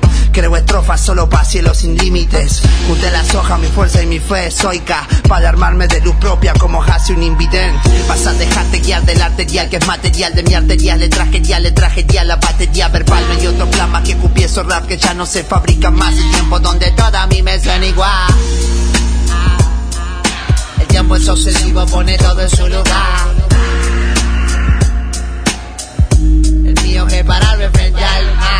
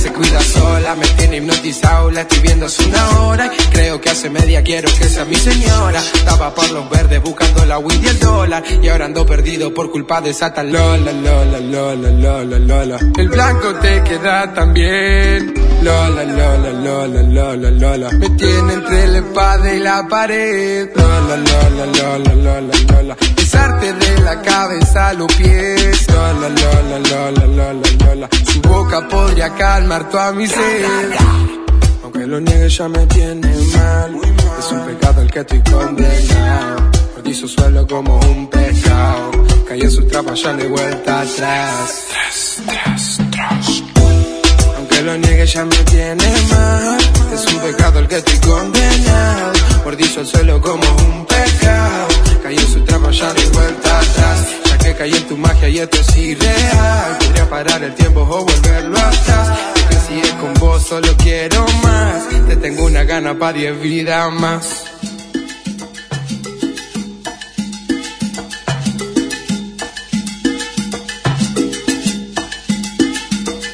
A su lado I can feel blue. Baby, I tell the truth. Quiero que ella me apague la luz. Si no no hace and I, yeah. I see can feel you. I tell the truth. Quiero que ella me apague la luz. Si no, no hace a cenar, yeah.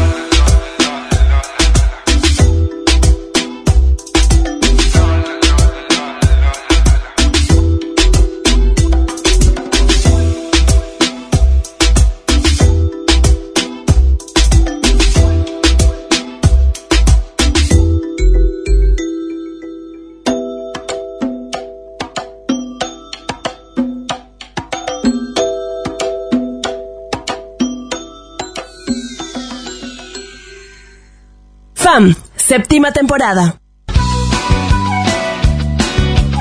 ¿Cómo se picó, boludo? ¿Cómo se picó? Es como un vino que si lo abrís y decís, uy, uy, uy, uy, uy, uy, uy, uy, uy, al zafa, zafa. Sí, le zafamos, hielo, zafamos, zafamos le bien. pones hielo y zafa. Sí, un- los odiamos, los odiamos. No, bueno, a ver, yo entiendo. Eh, Lo que en realidad, lo que el chabón decía es como, ya hablé un montón de esto y no te... Yo creo que realmente no, te- no tenía mucho más para decir. Porque, a ver, me imagino que a haber un montón de cosas que no puede decir por motivos obvios. Y después... Como que lo mató la mafia china. Como ponele. O sea, por ahí el chabón le pusieron una torta de guita y acá no pasó naranja. Eh, eh, igual es curioso todo, ¿no? Lo que pasó con es esa película es todo curi- curioso. Todo es curioso. Todo Pero bueno, curioso. lo que él decía es tipo, imagínate, aparte el chabón es un eh, director y un fanático de la ciencia ficción. No creo que le cope mucho la, la superstición. Como que dijo, mira, no sé si está maldita o no está maldita. No, a ver, eh, el no hecho pasa por ahí. Pará, y ser mu- mufa. Qué feo ser mufa. Ser mufa. Ser eh, mufa. Bueno, por eso. En el bien- ambiente artístico te tildan de muy el deporte también, te tildan de mufa y todo fuiste. bien que la, que la película es un éxito, pero ser mufa con un éxito. Y bueno. igual, qué sé yo. Che, voy a agradecer a la gente muy linda que se ha portado muy bien con nosotros, como Alina Membibre, que el otro día me invitó ahí al Back Inspira. Estuvo muy lindo el Back Inspira. ¿Viste el de coctelería? Estuvo el Sí, amigo sí, sí, Capitán Tomás, Intriga y otros tantos más ahí dando charlitas. ¿Bebiste?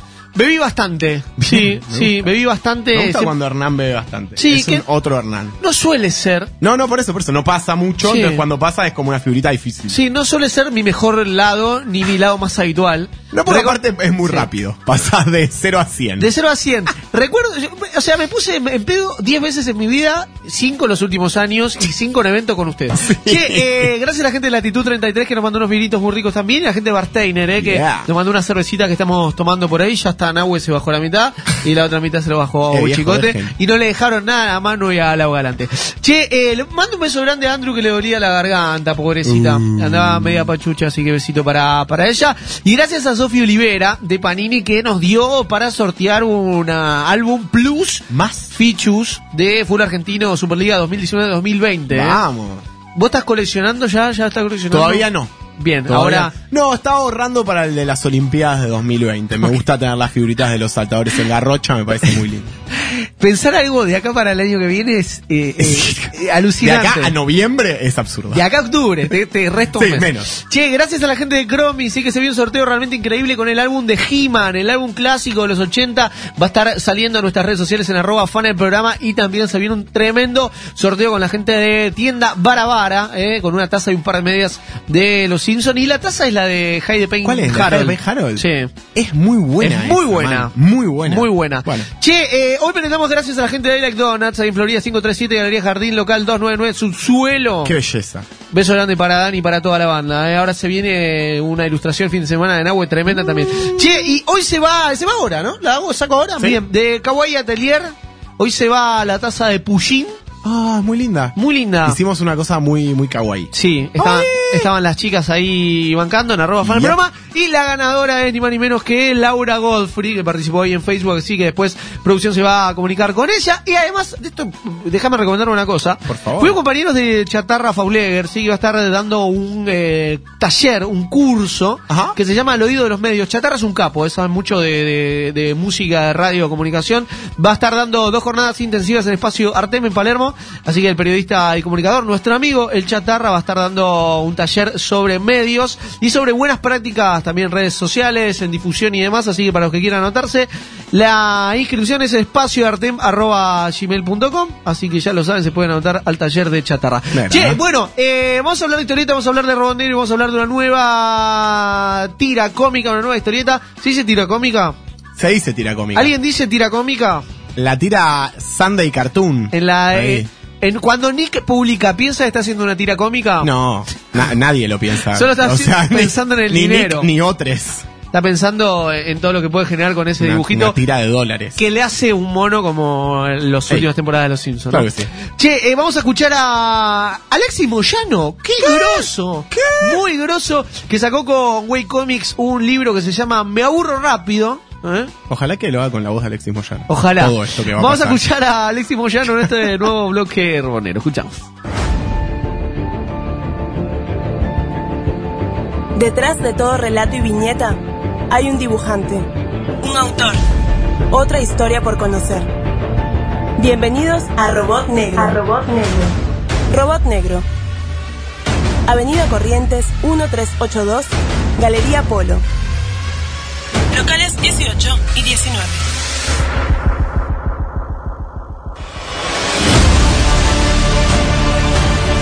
Soy Alexis Moyano. Me aburro rápido es mi primer libro y es un compilado de mis cuadernos donde hay dibujos, procesos y un montón de cosas que nunca publiqué. Está editado por los genios de White Comics y se encuentra en preventa hasta el 10 de septiembre. Lo vamos a estar presentando el 14 en local y muy contento de tener esto entre manos y espero que les guste.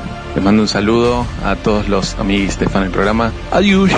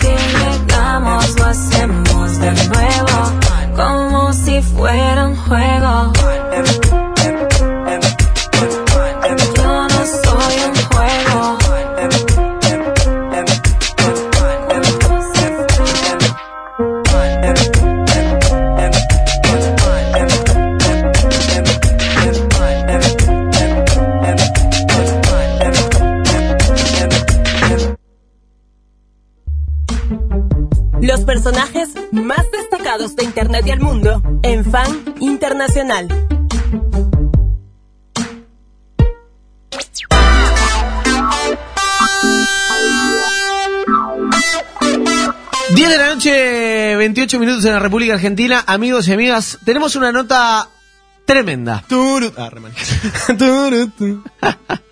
Es que es tan tierna, es tan tierna esta nota. preciosa, es tipo la, la, la, la preadolescencia más pura. ¿Es el cartoon más querido por todos este? ¿Es el cartoon que más nos hizo sentirnos empáticos en una época de los cartoons? Que venimos hablando ya de todos los cartoons de, los de los 90 que eran todos como picantones y Sí, más. lo de la empatía es así. Real, No sé ¿no? si es el más querido, pero sin duda es el que más empatía generaba. ¿Te parece sin que, duda. que no es el más querido? No, no lo sé, no lo sé. Digo, cada uno tiene por ahí sus, sus favoritos. Pero querido de decir, ay, qué- Querible decís vos. O querible, Sí, o querido. sí, bueno, puede querible. ser, puede ser, Qué sé sí, yo, no me- es que casi semántico lo estamos hablando. En arroba fue el programa, cuando vendí esta nota, eh, durante la semana tuve una cantidad de retweets tremenda y un montón de comentarios que nos hacían también el, el mismo, nos llegaba, nos hacía llegar el mismo mensaje que es la ternura que nos daba este cartoon en concreto. Estamos hablando de Doug. Ni más ni menos de Doug. Narinas, Doug. Narinas. ¿Tenemos la, está la intro por ahí? Ahí está sonando. Ah. Qué increíble que era Doug. Qué lindo, me trae todos lindos recuerdos. Dos cosas lindas. Porque, ¡sí! ¡Qué lindo! Qué belleza.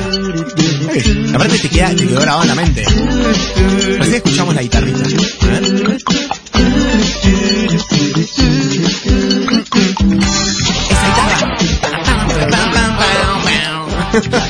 Me encanta la nota que tenemos preparada para ustedes, amigos y amigas, porque tenemos la simpatía. Sí, esto va a pasar, ¿eh? Está del otro lado el mismísimo creador de Edu, uno de los, esto va por cuenta mía y por cuenta de todos ustedes también, el cartoon más querido por todos, está Jim Jenkins del otro lado y a él lo saludamos. Hi there, Jin. Welcome to Funny Programa here, Nan and Gino. Uh, we're super fans of your work, so we're happy to have you here. Yes. Thank you. This is very exciting, very international. Dice que es muy, que está muy bueno esto y que es muy internacional, así que se siente muy contento. De hecho, lo es, él está en. Carolina del Norte, en los Estados Unidos, un día de lluvia, nos contaba. Mira, donde se ahí. filmó el cuervo. Donde se firmó el cuervo, casualmente, porque todo tiene que ver con todo. Así es. Eh, Jim Jenkins está al otro lado, creador de Doug, eh, pasó mucho tiempo, es un cartoon de, de principios de los 90, decíamos, Ajá. arrancó en el año 91, y todavía lo seguimos recordando, y, Sí, claro. y- un poco en las redes sociales vimos esa, ese, eh, ese, ese sentimiento. ¿Por qué piensa él que, que Doug sigue tan presente en todos nosotros?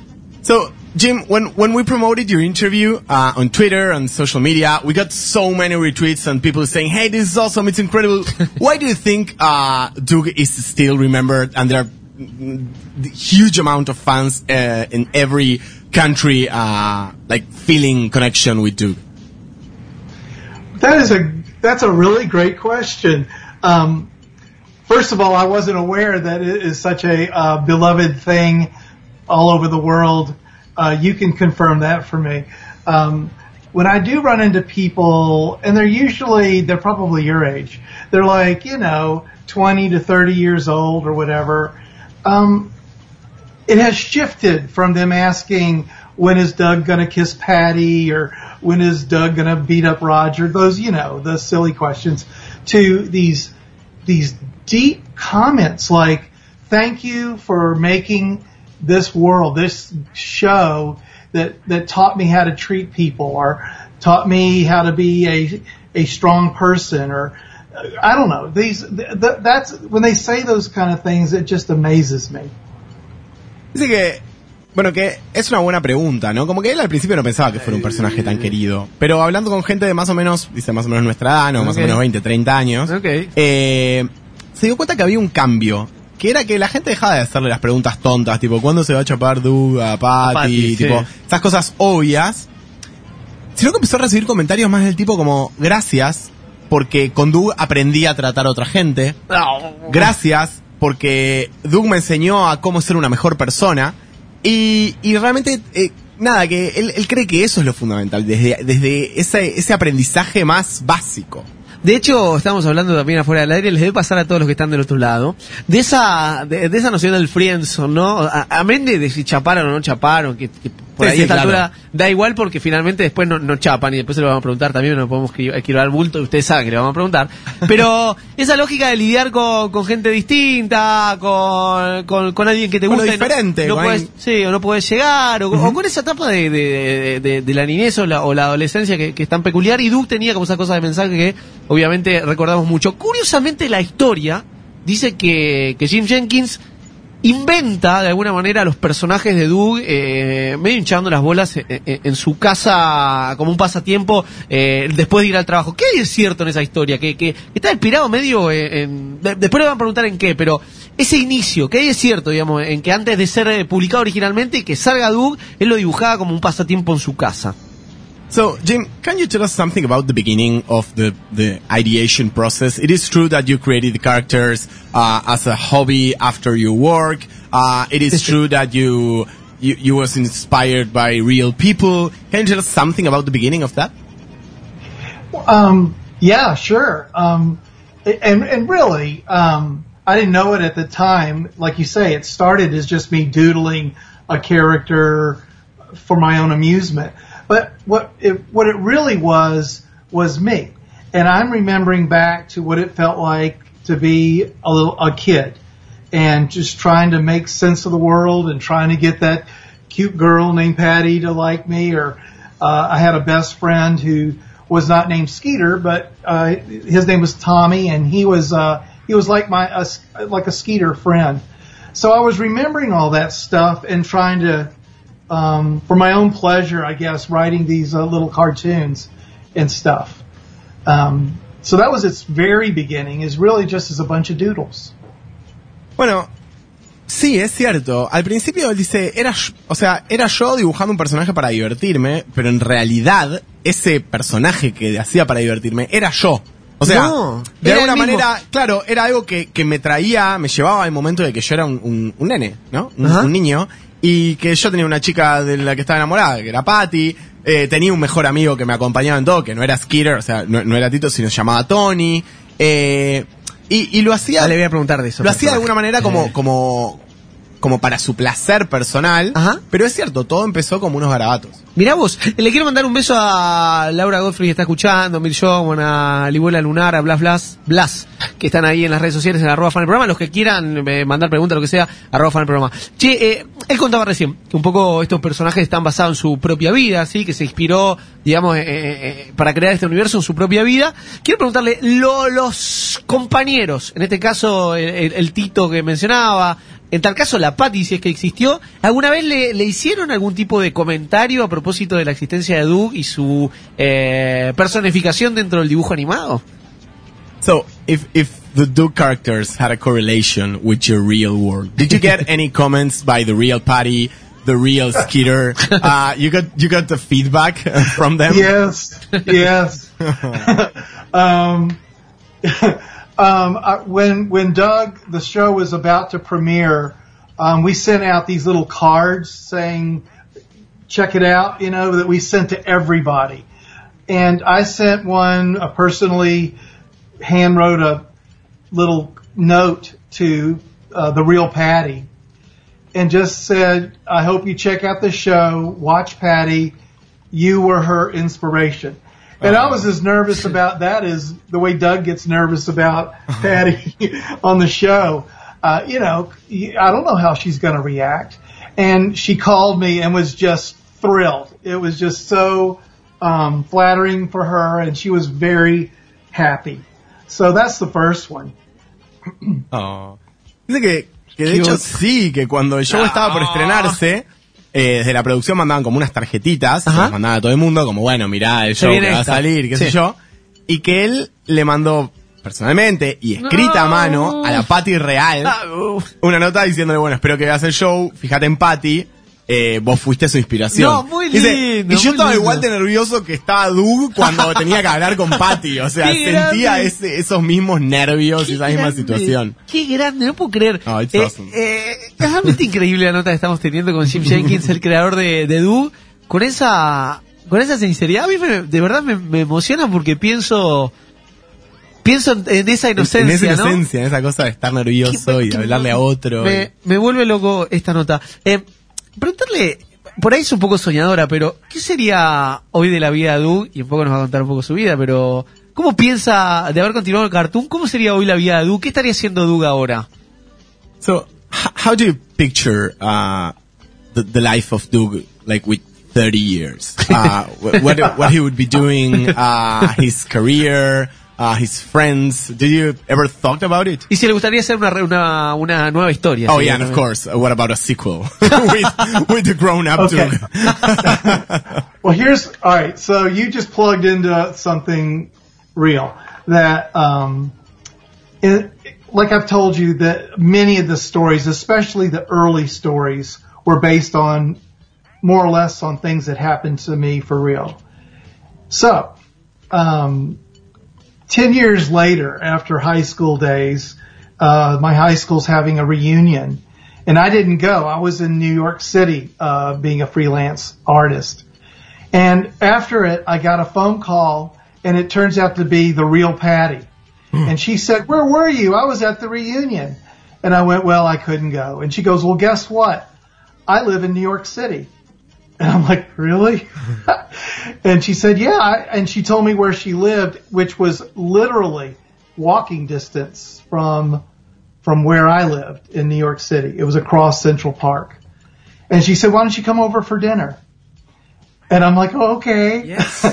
and I was all nervous and it was just like a Doug episode 10 years later. And, um, I got all dressed up and had all my little fantasies about what it would be like. And, um, I get to the door and she opens it and there she is and she's cute and wonderful and I was so excited. And we hugged and it was wonderful and it was perfect. And I just said, it's just so glad to see you. And she said, you too. And I want you to meet my husband. no! and so we had to sit through dinner and I, I was just so heartbroken and confused. But, um, I wrote that little scene to try to sell the idea of doing Doug 10 years later. And what happened? How did, what did he do with his talents? What happened to his older sister and Skeeter and all those? So I'm ready. I'm ready to do it. And, um, maybe with y'all's encouragement, we can make it happen. Yeah, for sure. bueno, dice que, eh, bueno, nada, esta cuestión, ¿no? Eh, ¿Me muchas de disfrutar las... un poco esto? Sí, Toma, toma, que- eh, disfrutalo, disfrutalo porque es increíble. Estamos hablando Me con Jim Jenkins. boludo. Me emocionó mucho. Ahora lo vamos, vamos a traducir. Estamos hablando con Jim Jenkins, creador de Doug, amigos. Ni más ni menos, ¿eh? Cuenta que muchas de las historias iniciales, y no solo los personajes, fueron basadas en cosas que de alguna manera a él le pasaron de verdad en su Ajá. niñez, ¿no? Y cuenta que 10 años después, cuando, nada, él, él ya había terminado la secundaria, iba a hacer una reunión de los 10 años, o de, de que hubiera salido el show Ajá. y todo, eh, hacen una reunión de egresados, ¿no? Ajá. Típico bien de Yankee, ¿viste? Sí, Siempre sí, pasan claro, cosas sí, increíbles ahí. A, a veces se usa acá también, pero nadie va. Sí, nadie va. Y él no va. Porque estaba en Nueva York, estaba haciendo un dibujo, estaba trabajando como freelance en Nueva York, había más laburo, estaba viviendo ahí. Ajá. Entonces no va. Y que unos días después recibe una llamada de la, de la Patty original, No, de la no, Patty no, real. no, no, no. Y le dice, hey, tipo, no viniste, te re estábamos esperando, No. como teníamos ganas de que No, vengas. no, no. Y él tipo, no, bueno, estoy trabajando, estoy en Nueva York, qué No. sé yo, bueno, nada, no pude. Y ella dice, ah, pará, yo eh, vivo en Nueva York. ¡Epa! ¡Epa! ¿Qué? Sí, sí, vivo en Nueva York. ¡Epa! Y bueno, yo, ¿estás en. Nueva York? Sí, yo estoy en Nueva York, estamos Sí. en Nueva York. Sí. ¿Dónde vivís? Y le da la dirección y me dice, el- era literalmente a distancia caminable, era del otro lado de Central Park, pero estaba tipo a un toque. ¡Wow!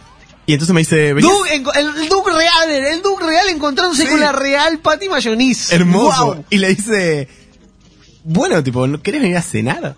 Entonces. Y él, tipo, todo nervioso, dice, sí, Sí, obvio, como- más vale. como el Doug aquel, como claro, Doug. más vale. Entonces Claro. se viste y se, y se pone fachero y tipo, y obviamente mía, caminó esas cuadras fantaseando y pensando todo lo que podía pasar, ¿Y? que yo. Bueno, llega, abre la puerta a Patty, le da un abrazo, ¡ey, qué bueno verte, qué genial, no sé qué, esto que lo otro, bueno, gracias, qué sé yo!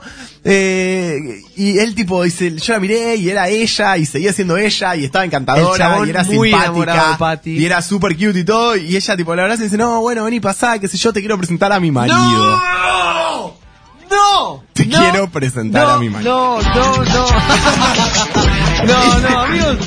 Tremendo, tremendo. Y bueno, y nada, pasó y eso es ser adulto también, Claro, ¿no? totalmente. Y Same amigo, ¿eh? Pero, pero, lo lindo Sí. es que ahí fue donde se le disparó la idea de, che, estaría bueno ser un dude adulto, un dude 10 años después. Y que estaba preparado y que lo quiere hacer. ¡Epa! Y lo que tiró es, bueno, lo- si, si ustedes me apoyan, tipo, Sí. yo tengo ganas de hacerlo Por y lo quiero favor, hacer. ¿cómo no vamos a apoyar eh, eh, a este Era lo mago que decía, absoluto? tipo, claramente, vamos por eso. Por favor, por favor, amigos, estamos teniendo un notón tremendo. Está Jim Jenkins del otro lado. Es un placer de verdad hablar con él. Eh, vamos a apoyar en todo lo que él haga, obviamente. Claro que sí. Y cuando uno piensa en la historia de Doug, no sé si hubo un cambio, pero sí por lo menos, y esto venimos hablando también con muchos eh, animadores y demás, Ajá. cuando pasa de una casa a la otra, ¿no? O sea, Doug arranca en Nickelodeon Claro. y después termina en Disney. ¿Hay alguna diferencia que puede marcar entre esas dos casas o el producto no cambió en nada? So, Jim, in the in the last couple of weeks, we've been talking with a lot of uh, cartoon creators from the early '90s, and and one of the things that they all mention is this idea of creativity and and and having freedom working with the TV networks. And something that happened with Doug is at the beginning you started with Nickelodeon, and then the show landed uh, in, in Disney, which is probably a, a more formal company. Did you did you felt that difference? Did you had any any changes on the creation process with the executives? Uh, something changed in the in the in the move? Um, any th- that was my big fear. You know that what what this show had been for now by that time about for years. How how would it change or what would happen? But Disney was incredibly respectful and encouraged me. They really did regard the creator. And they came to me and said, what would you like Doug to be?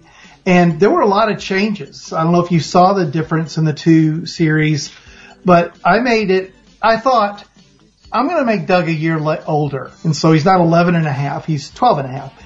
And I just thought everybody goes through major changes. And so I had them all look slightly different. You know, Patty got her hair cut or, Roger inadvertently got rich or, you know, in the first episode, Doug's got stringy, um, shoulder length hair, which was ridiculous. Um, but all of that I wanted to do, and uh, they let me do it. They just said, "This is your show. Um, we'll support you in what you'd like to do." And um, it was kind of fun to make changes, just like in real life that that we all have changes. And um, I I will say this: the fans typically say they preferred the Nickelodeon shows more that I made that Disney made all these changes, but it really wasn't Disney. Those were changes that I made. Bueno, él dice que e- el miedo del el cambio de pasar de Nickelodeon a Disney y que fueron una compañía más grande y más seria, era, era su miedo más grande, ¿no? Cómo, cómo iba a cambiar el show. Pero lo cierto es que Disney, como compañía, fue increíblemente respetuosa, ¿sí? Y, y lo alentó a él a hacer un, un proceso creativo preguntándole qué es lo que vos querés que pase con Doug en esta nueva etapa. Ok. Entonces, dice, si vieron el show, van a recordar que entre los dos momentos un montón de cambios. Quizás el cambio principal es que Doug pasa a tener un año más. Pasa de 11 y medio, esa edad medio ridícula que tenía, 11 y medio a 12 y medio. Y bueno, de repente Patty tenía un corte de pelo distinto, Roger era rico, eh, había como, como cambios que le permitieron generar una narrativa un poquito diferente. Y que Disney siempre le dijo como, este es tu show, te bancamos en lo que quieras hacer, ¿no? Tuvo suerte en comparación de todas las notas que venimos haciendo. Es Cada verdad. vez que cambia, no es, un quilombo Sa- tremendo. ¿Sabes por qué? Pero creo que Doug era un show más tradicional. No, ok, Entonces, es por ahí, verdad. ¿no? Era como más tradicional. Es verdad. Eh, y él dice, los fans muchas veces dicen que prefieren el show de Nickelodeon y que Disney me hizo hacer los cambios. No, los cambios hice yo, fue muy divertido hacerlos porque esos cambios son los cambios que pasan en la vida real. Digo, cuando Ok. vos pasas de ser un nene a ser un preadolescente, por más que sean Pero 10 ese, meses, ese añito te cambia. cambia. Che, le, voy, le voy a proponer un juego. Voy, a, Ok. voy a proponer un juego, un, un juego de soñarla y pensar en una eventual película live action de Doug. ¿Quién podría ser de Doug qué- qué- cómo, cómo estaría compuesto este cast? Soñando lo que él quiera soñar, ¿no? Por supuesto. Y este es el juego, ¿no? Okay, so we're gonna play a game. Actually, it's not a game. It's it's a ideation exercise. so suppose that I don't know Netflix comes to you and proposes you to do a live action movie of Duke. Y no puede ser él, ¿eh? Ok. So who would you choose for the cast? I mean, you can choose a few characters and and who would be the, the, the- who would be Doug, who would be Judy, who would be uh, Patty, who would be Skeeters. Oh my goodness. wow. well, okay. Th- these will not be very satisfying answers because you've caught me off guard with a with a spectacular question. Um, first of all, I hope it happens. um, the second thing is, and I'll, and I'll go. Let me go back to the animation for a second. There were a lot of people approaching us saying, "We've got a big TV star or a movie star that we want you to use their voice for characters." And I was always saying no because I wanted the stars to be those characters in the show. I wanted that world to be its own world and not a showcase for voices and people would say, hey, that's, you know, so and so. And so maybe in the same way, uh, if we did Doug and, and their kids, first of all, I can't really off the top of my head think of, uh, rattle off a lot of current kid actors, but we would cast the people that were awesome at understanding and playing the character and not necessarily going for, you know, the biggest star that's out there. Um, you know, I just, I don't know. It just seems like, you know, getting Justin Bieber to be Roger just doesn't, it just won't work. But, um, I, I don't know. I'm not, I can't rattle off the names because you caught me off guard, but it's a great question. No dijo No ni problem. uno, no dijo ni uno. No, lo que dijo fue, Ah. en principio eso, que lo agarramos con la guardia muy baja, que la pregunta es excelente. Gracias. Eh, pero bueno, nada, que, que, que le, le cuesta Ah. pensar en eso. Pero, Pero, vuelve a la animación Ok. y dice, en el momento en que hacíamos el show, tuve un montón de propuestas de productores y agentes y gente queriendo poner a famosos haciendo, Haciendo las voces, voces, claro. del show. Y él siempre decía que no, porque él quería que la estrella fueran los personajes, o sea, los personajes del show, el propio universo de los personajes fueran las estrellas del show y el show fue muy popular. eh, y no quería que se convirtiera en una galería de famosos haciendo featurings y voces y cosas, etc. Entonces, la verdad es que si él tuviera que pensar en un live action, sería un random. primero le Vamos encantaría, le encantaría que pase, ¿no? Eso le encantaría que pase. Ok. Si, si tuviéramos que hacer una live action, no podría pensar en niños actores. Dice, tipo, Justin Bieber haciendo Roger no funcionaría. tipo, no, no tiene sentido. Eh, entonces trataría de buscar, nada, pibitos desconocidos. randoms. eh, Sí, que- hicieran los personajes. Porque Duke se trataba un poco de eso, como de lo cotidiano, digamos. Está clarísimo. Acá nuestra amiga Laura Godfrey pregunta por chuletas. Si era real, si, si. Porque, a ver, eh, vamos, vamos a poner un punto acá. Me da la sensación de que los animales, o, o en concreto chuletas, que era el perro, no, no recuerdo cómo se llamaba el perro en, inglés. Pero eh, vos tenés, tenés la data como Pork chop. Sí, es igual. Ah, ok, ok. Era como la, medio la conciencia, ¿no? Ajá. Em, ¿qué- qué- primero si existió chuletas y segundo cuál era el rol que ocupaba dentro de la serie si es cierto que él eh, se apoyaba de alguna manera en chuletas para encontrar la voz de la conciencia o esa voz de autoridad que, que, que- que lo ayudaba a superar a sortear ciertos momentos por ahí conflictivos So we just got a really good question on Twitter, and it's about uh, pork chop. So first of all, it, if it was inspired in uh, your real dog or something like that, but also, and I think this is the most interesting uh, part, what was the role of Porkchop in the narrative? Because it looks like he was like the conscious, or he he tried to, uh, he was always giving feedback to Duke. Y sin hablar. Yeah, and, and without talking. I mean, it, that, that was probably the most interesting part. So, so what was the, the, the, the role of, of that character in the in the narrative? Um, well, you sort of answered it, but let's back up. The, I did not. This is a sad story. I did not have a pork chop dog when I was a kid. We got to keep hamsters or a turtle or you know that stuff, but we didn't. I did not have a dog, and so pork chop's sort of the dog I never had as a kid. Um, and the name came from. I have three older sisters and the the guy that was uh you know dating my oldest sister would come over and he always called me pork chop which at the time I didn't really like all that much it didn't I, you know it didn't I, I think it was just a way for him to say hey chubby and I didn't like it but um I I took the name and gave it to Doug's dog and um and you you nailed it that that pork chop is the most sophisticated and the wisest of all the characters in the Doug world. That he is the conscience. He would know, he would know what to do. What's the best, what's the best thing? And if you just kind of followed his lead, you'd probably do pretty well. So, you know, if it were Disney, it would be Jiminy Cricket. Bueno, eh, dice que es una historia un poco, un poco triste.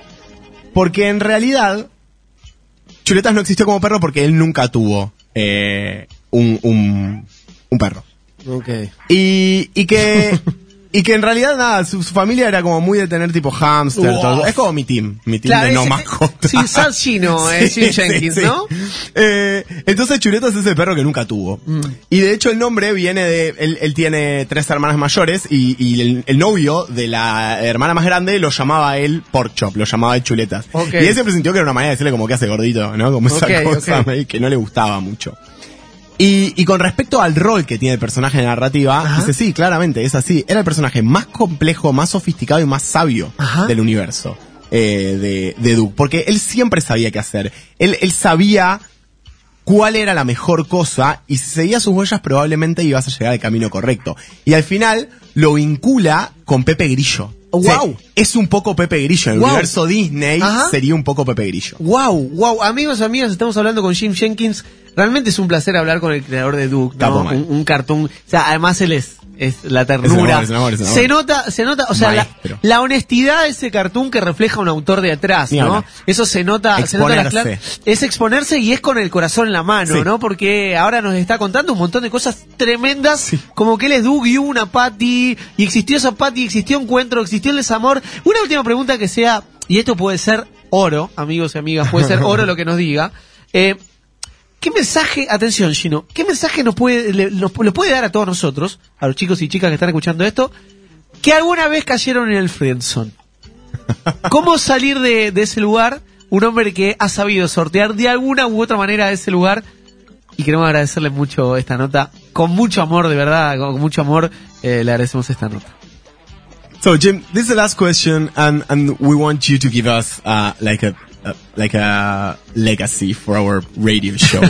probably, probably Doug was the first like friend zone character in, in TV series or in animated series. So, what would you give us as an advice for for folks, for guys and, and gals being in the friend zone? Advice is now you're asking me to give advice. Yeah.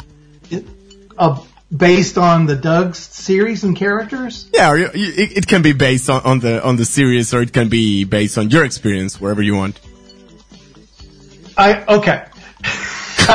Here's the, here- here's what came. This is the first thing that came to my mind. I'll call you back in an hour. Going no, no, no, that's not that one. You can send us a tweet, and then we're gonna. I will. But um, here here's a theme that I, that we told stories over and over and over about, and that is, it is amazing how much pain and trouble we put ourselves through in order to avoid pain. And that's sort of what drove Doug. Doug often was afraid something might happen. It hasn't happened yet, but he's afraid it will. So he does all these things that are crazy and hopefully funny and, and silly and all that. And he learns the hard way that if he had just told the truth or just done the right thing, it would have worked out easy and when he wouldn't have had to go through all that pain. And to me, that explains the human condition.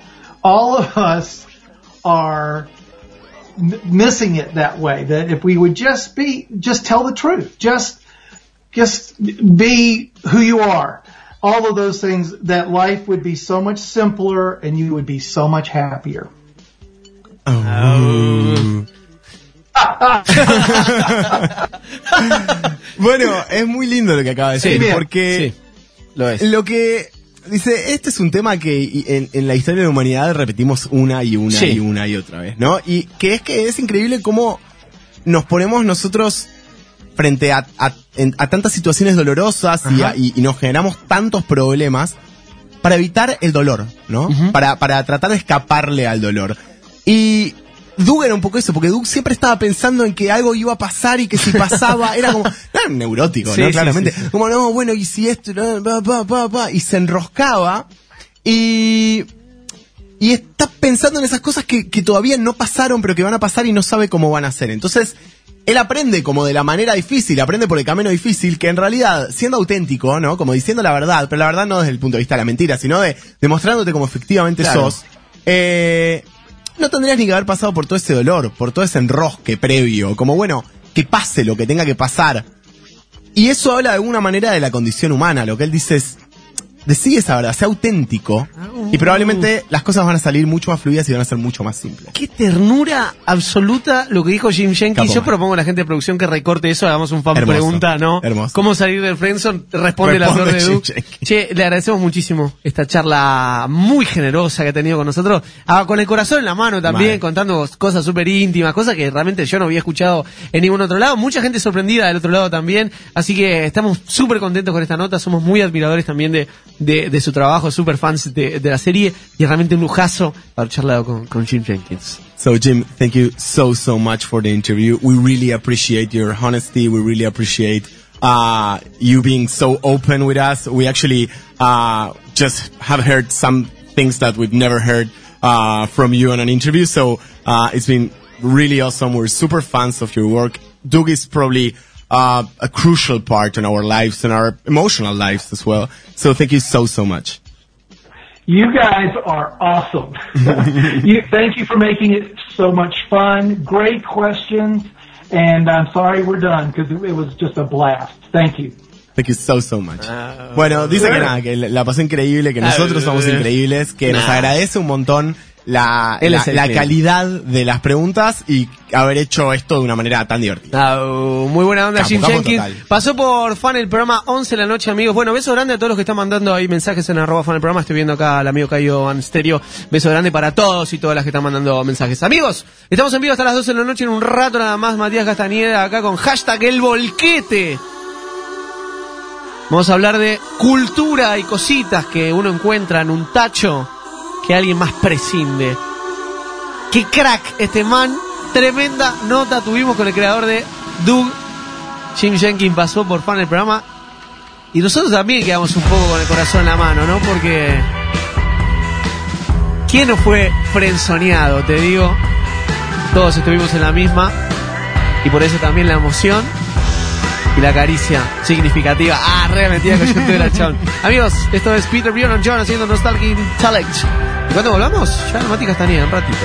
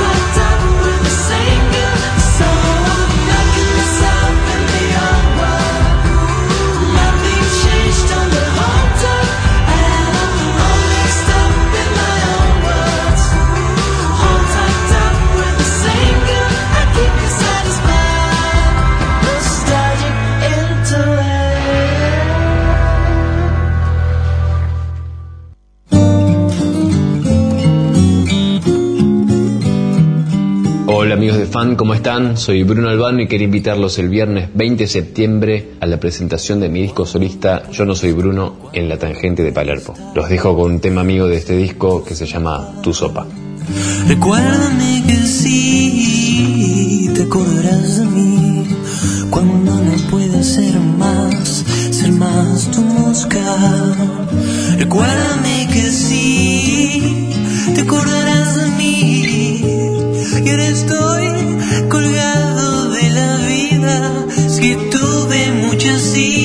y venidas para atrás.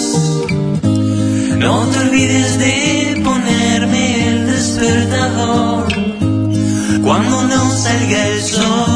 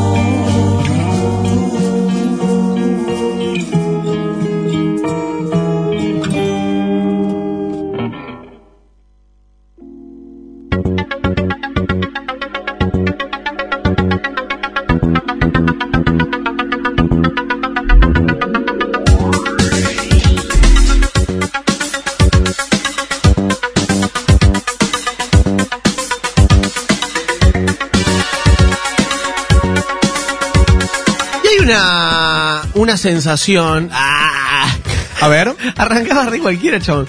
Tengo. nos quedamos emocionales. Es que estoy, estoy, estoy por emocionarme. Yo también. De verdad, ¿eh? Es Sad Chino y Sad Hernancho. Mal, mal, mal, casi nota. me a llorar con la nota todo. Em, vamos a cambiar de tema. Voy a cambiar radicalmente de tema. Voy a, hablar de otra cosa. Voy a hablar de Quentin Taranta Tarantino. Bien. ¿Viste la peli nueva? No, no la vi. La de Tarantino. No la vi. viste? La, la, por ahí la voy a ver este fin. ¿Alguien está diciendo la película de Brad Pitt? No. ¿Alguien está diciendo la... Sí, Agustín dice la película de Brad Pitt. Ah, pues Agustina de- el otro día dijo que no había visto Tarantino. ninguna de Tarantino. Pero vio todas las de Brad Pitt. Entonces le dije, pará, acá hay una colisión lógica. ¿Viste? Tenés un Es- error. Snatch, cerdos y diamantes. No, de ninguna manera. Ah, dice. ¿no viste todas las de Brad Pitt? Como la gente, eh, ¿qué fue Kanye West que dijo yo no leí ningún libro? Tipo, soy un capo. Agustina, ¿no? Como, no vi, no, no veo vi, películas. no películas de Tarantino. no. Bueno, eh, está en cines la película de Tarantino. Claro que sí. Que se llama, ¿cómo te acordás? Eh, Once Upon a Time Once in Hollywood. Upon a Time in Hollywood.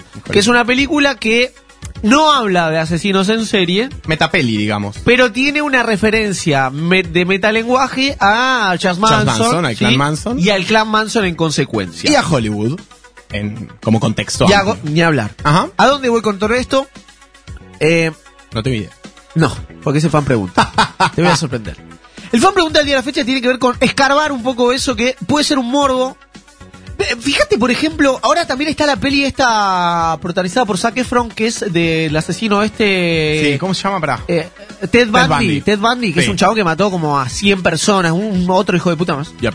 Pero hay una cosa morbosa de volver a los asesinos, ¿no? Como volver a los asesinos seriales como fuente de inspiración para, para la ficción. Y con Mindhunter. Mindhunter. digo, hay toda una lógica ahí de. El de Gianni Versace Sí, también que estuvo en sí. Netflix. En su momento estaba Dexter también, Claro. ¿no? Como investigando eh, crímenes. True Detective. True Detective también. Bueno, hay una, hay una suerte de eh, imán que tenemos con las historias de asesinos seriales. Y fuimos a preguntarle a una especialista, en este caso, en atención, criminología forense. Ok. O sea, muy preciso este asunto.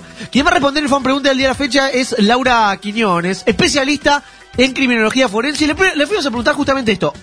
Hay un ruido, hay un ruido, hay un imán también con estas historias. La pregunta en concreto es la siguiente. ¿Qué nos atrae de las biopics de asesinos seriales? ¿Quién responde? Como decía, es Laura Quiñones Urquiza, especialista en criminología forense. Y a ella la escuchamos. Fan pregunta. Los especialistas responden. Te la hago corta. En fan. El imán de lo nuevo.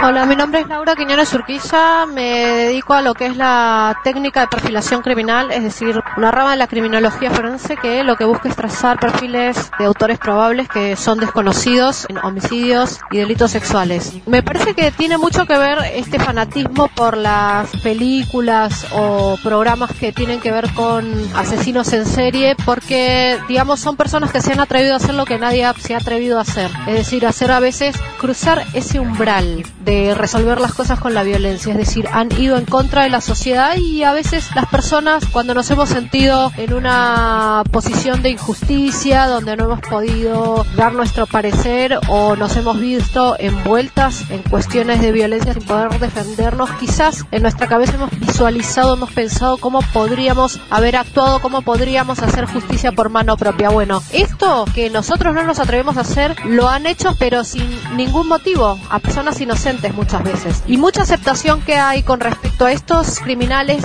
del exterior habla porque son personas que son sumamente, digamos, han sido hasta glorificadas por una subcultura de la violencia. Se han sido tratadas en muchos países como grandes estrellas de cine. Pero lo habitual es que si uno presenta a un asesino en serie argentino, una entrevista o una biopic, es probable que no guste tanto.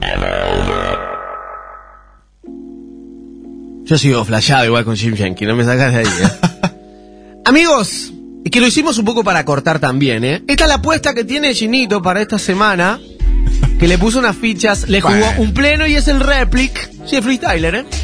Esto es Amalgamémonos. De nuevo, novedad, esta semana un rato, el Mati Castañeda in the house. Me encanta cómo funcionas. Me transmite una maligna paz. Esto va bien, pero va para mal. Villano, héroes son lo mismo, cambiando el disfraz. Breaking Bad, always breaking jacks, open mic. Siempre abierto como un Open 25. Con gente loca, pero pensante y leal. Todo ser racional, racionaliza el pan. ah. Te quiero llamar. Pero en el infierno no hay señal. Mi madre no dio a luz, dio a oscuridad. Ahora pudro todo lo que toco, pero si no me aceptan como soy, me importan poco. Ah, odio broto en este mundo roto. No quiero morir temprano, pero tarde tampoco. Sigo focus, enseñando fuck you, desgarrando folios y extrañando a los que odio. Esto no es para que te cebes, es para que me entiendas. Una canción de cuna que hace que no duermas. Lo piden prestado aunque lo tengan. Escarbo en mi filosofía hasta comprenderla. Vivificando el sentimiento universal. Amalgamemos más, amalgamemos más. The saga begins. The saga begins. The, the saga begins. Cipher, cipher with my board. Vivificando el sentimiento universal. Amalgamemos más, amalgamemos The, más. the saga begins. The saga begins. The, the saga begins. It's not a test. Riesgos, temblor son bombas de estruendos. Oh, guardo recuerdos, yo rasgo cuadernos, descargo incendios. Dios merece ir al infierno. Oh, revitalizo mis conceptos. Cada ficha que me cae me recuerda que estoy creciendo. Eterno retorno al templo del bailongo. El tango, el charango, himno del armonicismo. Oh, afirmo mi personalismo. Calibro mi wisdom y abro mi suprematismo. Travesía tormentosa en la cual no me rindo. Nadie vuelve de la guerra siendo el mismo. Dialogismos en octambulismos un domingo. Debates largos olvidando el peligro. Ese ogro negro del sistema que te quema los escombros del averno. Trastornos, fuck the world, fuck the world, say fuck the world, fuck the world, so fuck the world, fuck the world, say fuck the world, fuck the world, huh? Vivificando el sentimiento unimental. Amalgamemos más, amalgamemos The, más. the saga begins. The saga begins. The, the saga begins. Cipher, cipher with my board. Vivificando el sentimiento unimental. Amalgamemos más, amalgamemos más. the saga begins. The saga begins. The, the saga begins. It's not a test.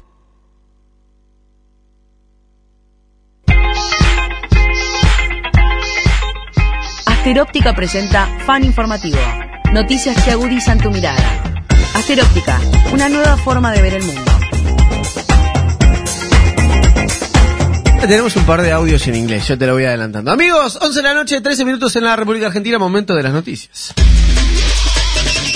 Una mujer que se implantó un chip para poder abrir su Tesla con un simple movimiento de brazo.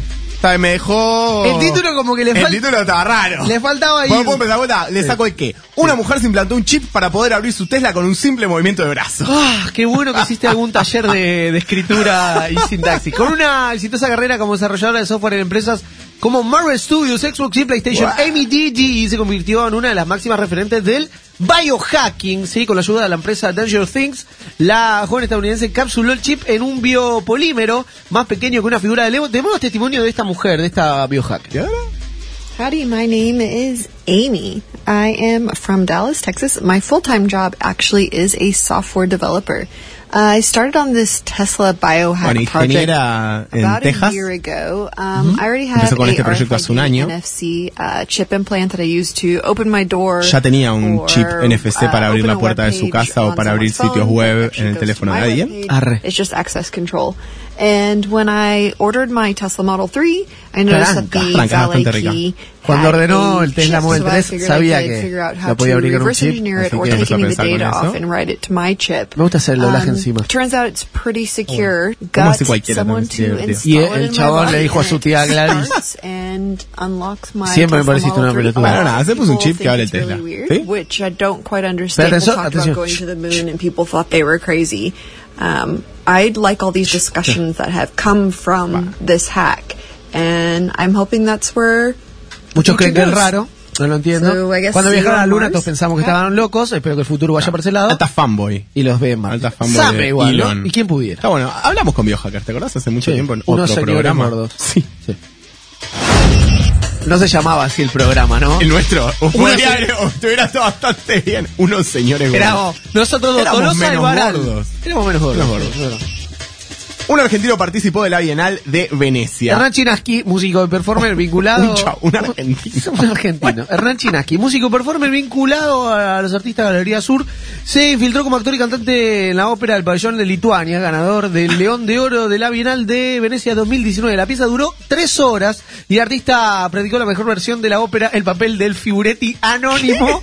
Tenemos testimonio de Hernán Chinaski. Un Hola, loco. muy ¿no? buenas, También. eh, amigos del programa FAM. Bueno, gracias por contactarme y les voy a contar Hola. brevemente lo que fue la performance en Venecia con, con el team lituano. A ellos los conozco, bueno, una noche, unos dir- directores de los palazos. Bueno, uno de estos directores me invita a un evento a la noche y ahí conozco a Meme de Rufilé, porno, ¿no? que ¿no? es Sí, una ¿no? de las directoras, de, tres directoras de, de esta hermosa performance que ganó el León de Oro. La situación fue una situación bastante surrealista de noche porque era un evento de Vanity Fair que era relativo a festival de cine que estaba dando en paralelo en Venecia y se armó un embotellamiento de lanchas que traían hacia la celebrity en una iglesia que había sido vendida, que siendo la iglesia, utilizada para eventos especiales. Por momentos se produjo una especie de happening en la noche italiana. Ahí, eh, después de eso, íbamos Claro, en hablando, la de teatro, Venecia, gente man. muy- Hernán Chinaski le llenó la cara de dedos a la Bienal de Venecia. ¿no? Y bueno, la revolución popular. a, a participar. Ellos hacen las performances los miércoles y los sábados, de 10 de la mañana a 1 del mediodía, y después hay un segundo turno, también de 3 horas las 6 de la tarde. Y me Ajá. pidieron que llevara, eh, como si fuese un día de playa normal, pero sin estridencias, Me está color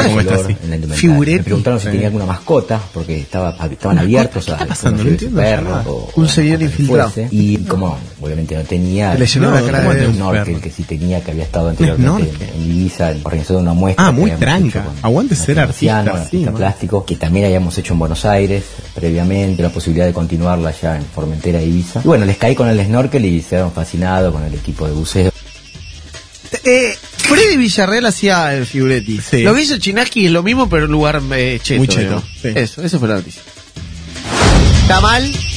Ah, Dos fans de Los Simpsons recrearon un capítulo de la serie y se volvió viral. Catherine von Niederhauser. Ah, le dije re ¿Eh? Catherine von Niederhausen. Y Janine Biguet, dos jóvenes Bien. oriundas de Suiza, hicieron imitar un fragmento de Lisa Get the Blues de la temporada 29 de la serie. Emprendieron el tour gastronómico. Esto es buenísimo. Qué lindo. Que hicieron la foto por foto de todos los Ay, lugares donde va, va a comer. Homero, que es buenísimo, ¿eh? Junto a Lisa, obviamente en los restaurantes de Nueva Orleans y además registraron en video una secuencia tratando que sea lo más fiel posible a la original. Tenemos testimonio de las dos protagonistas de este, de este viral de esta semana.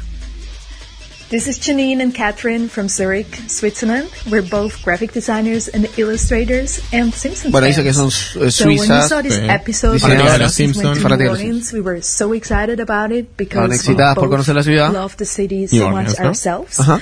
And we were wondering, do these restaurants actually exist? Y le contaron so que we Googled existían all los of them restaurantes. And we realized they do. Google. So we printed out the big map, the Hicieron- storyboard shot by shot. hicieron un and guion. storyboard ahí, por O traducís vos,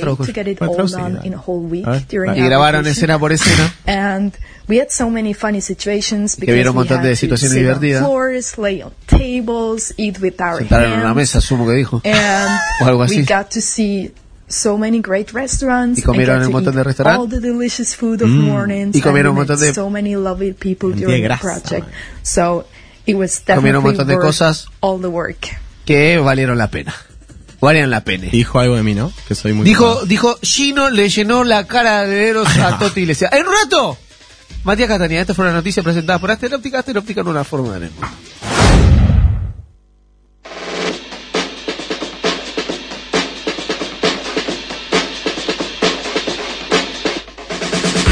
Catifa de los Reyes del Falsete invitándolos al sábado 21 de septiembre en el Margarita Shirgu a las 9 de la noche vamos a celebrar los 10 años de nuestro primer disco La Fiesta de la Forma. Los esperamos.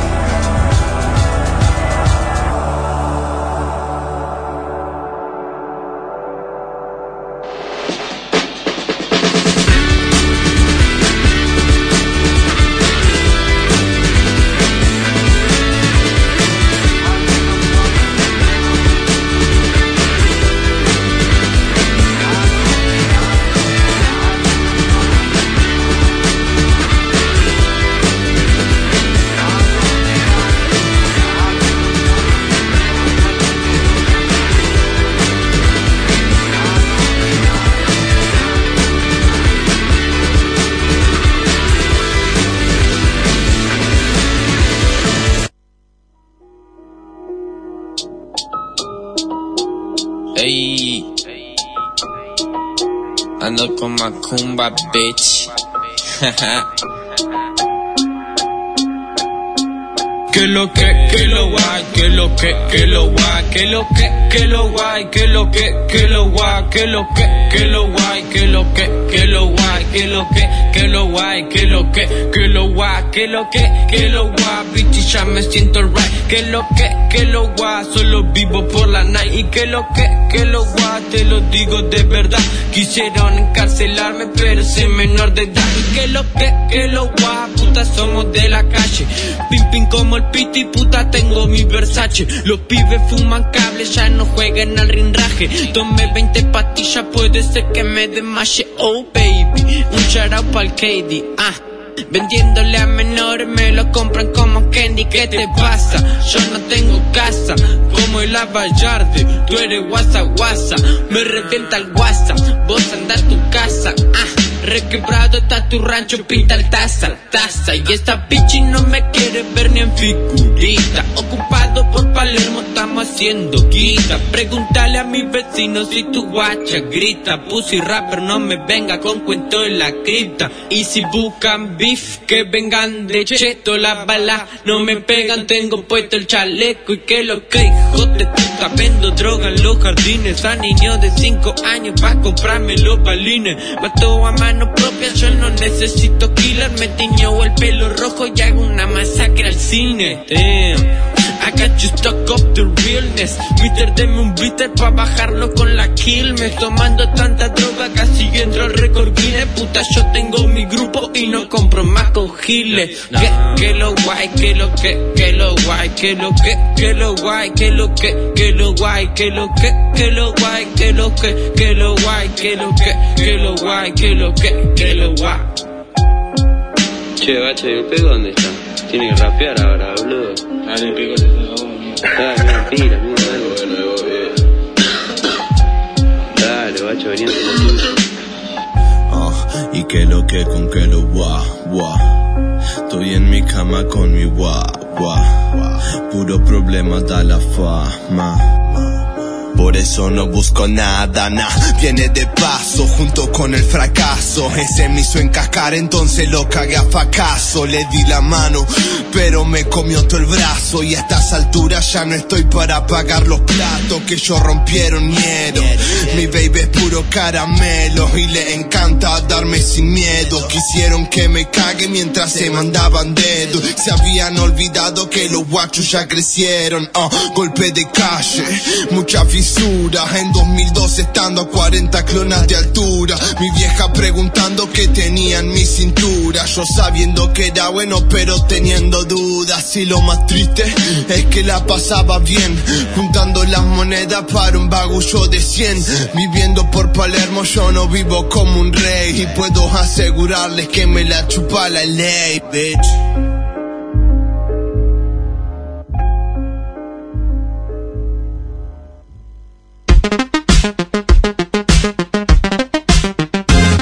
Suscríbete a YouTube, baby. Encuéntranos como fan el programa.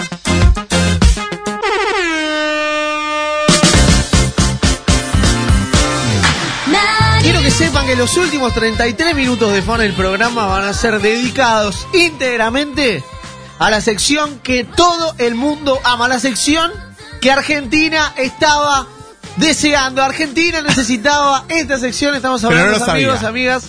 Pero cuando apareció decís, viste cuando no estaba Ricky Ford, aparece de grande, en un momento dice, ¿cuántos años tuvimos sin ¿Cómo Ricky Ford? sin esto? Amigos y amigas, hashtag el volquete está en la casa Matías Castañeda. ¿Cómo le va, Castañeda?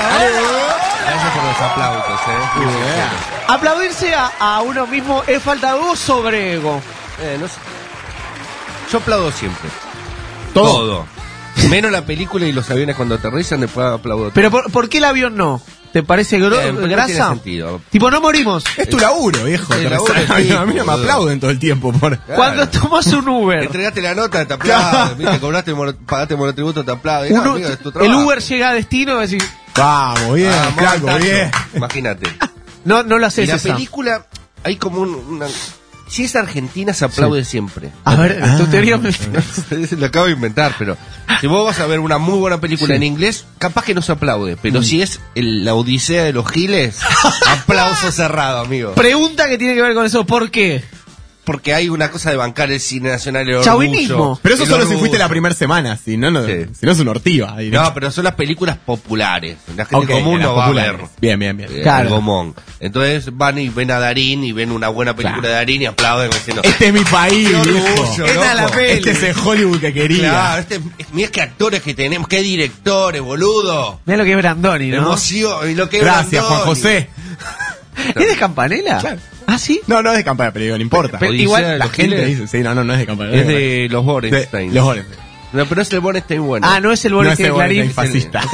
Eh, hay que contar una noticia que tiene que ver con Matías Castañeda, el responsable del volquete que acaba de ser noticia, que trae el volquete en su mano. Acaba de ser noticia porque, digamos que lo logró. Deal with it, conseguido. Ah, esto es noticia en tiempo real. Esto es tipo, es tipo real como hacen algunos escritores en redes sociales. Eh, con- autonarrarse a medida que los hechos van ocurriendo.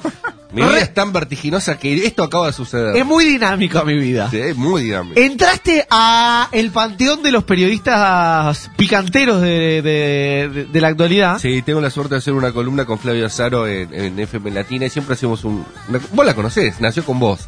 El de Caloco, sí, ¿no? cerveza por medio. Y el de Caloco de hoy fue eh, el starter pack Toti Flores para que las madres les puedan hacer un Toti Flores a los niños. Entonces, ¿qué 10 cosas tenés que tener en cuenta como Para hacer un mini Toti Flores. Sí. Toti Flores, vos lo definiste como el Maradona, pero al revés, ¿no? Era. Claro, es como un Maradona pero al revés, porque es- como no tiene nada de conciencia de clase. Es un pobre eh, eh, que, que Es se- que- que defiende a la Un buceo. desclasado, digamos, claro, Un claro. desclasado. Entonces era como un pantaloncito de jean, un, un pulovercito pero sin manga, ¿viste? Oh. Entonces vos conseguís cuatro o cinco cositas y ya le puedes armar a tu hijo un Toti Flores, que es lo que él quiere, ¿viste?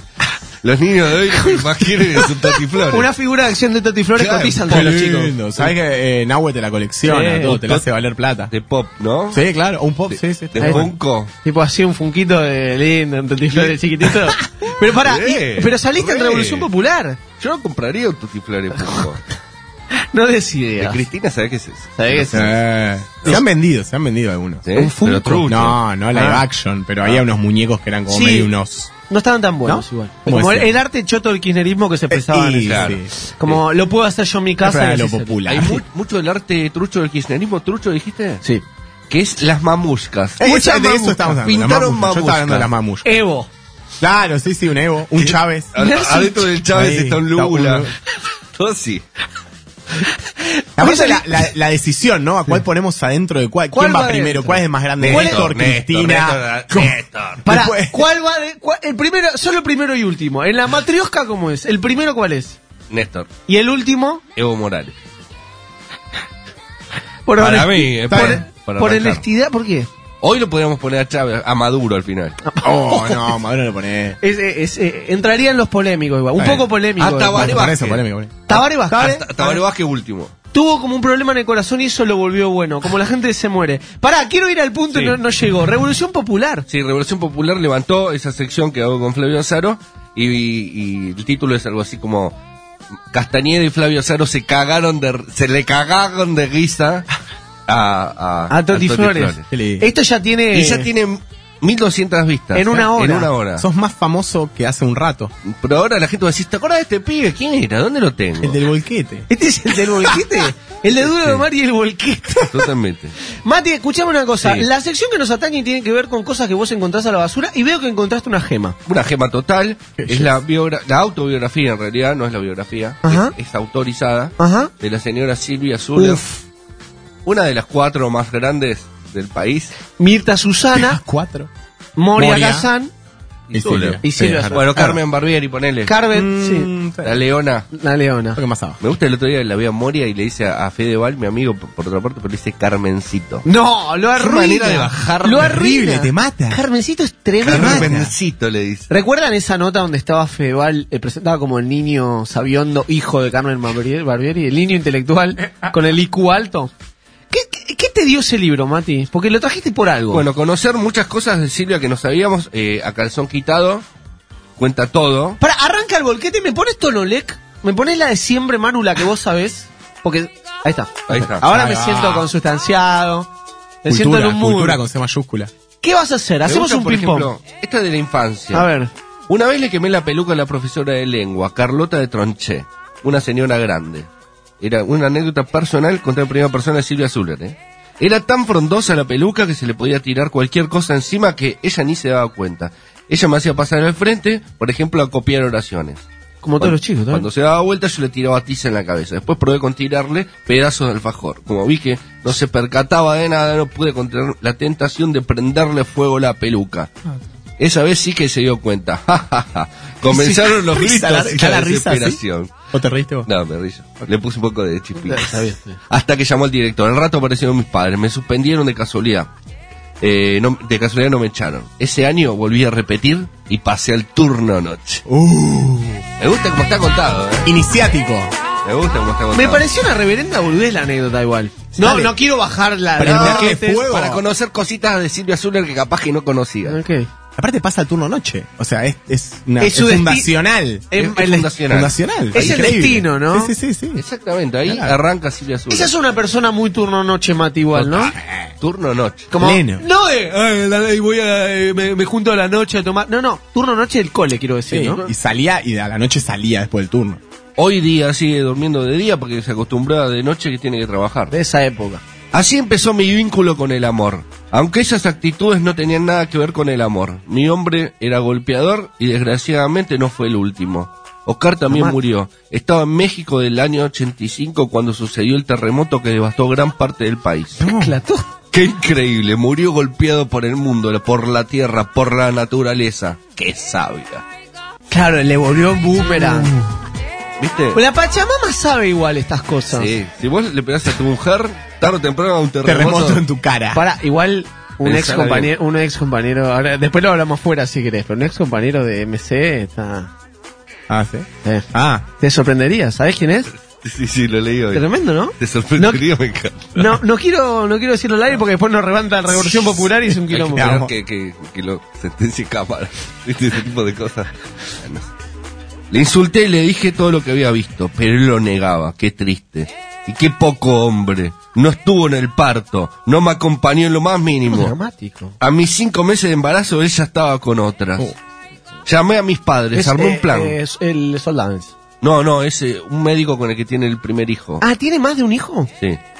Llamé a mis padres y armé un plan. Esperé el día que él estuviera de guardia, me contraté un camión de mudanza, vacié la casa y me fui. Lo único que dejé colgado en la pared fue un pañal cagado de mi hija Marilyn, como si fuera un cuadro. Es Silvia Zuller en la voz de Mati Castañeda. En este libro autonarrado, ¿no? En primera persona por la cuarta grande, así como se habla de, de Vélez, San Lorenzo, Claro, Huracán. ¿quién es Quito Grande? ¿Quién es el quinto? Es Car- eh, Susana, eso. Susana, Mirta, Moria, Carmen y Silvia. y Silvia. Yo creo que estamos ahí, ¿eh? Silvia es una primera persona, es un, es un nombre propio. Vos Sí. decís Silvia, sí, sí, obvio. ¿sí?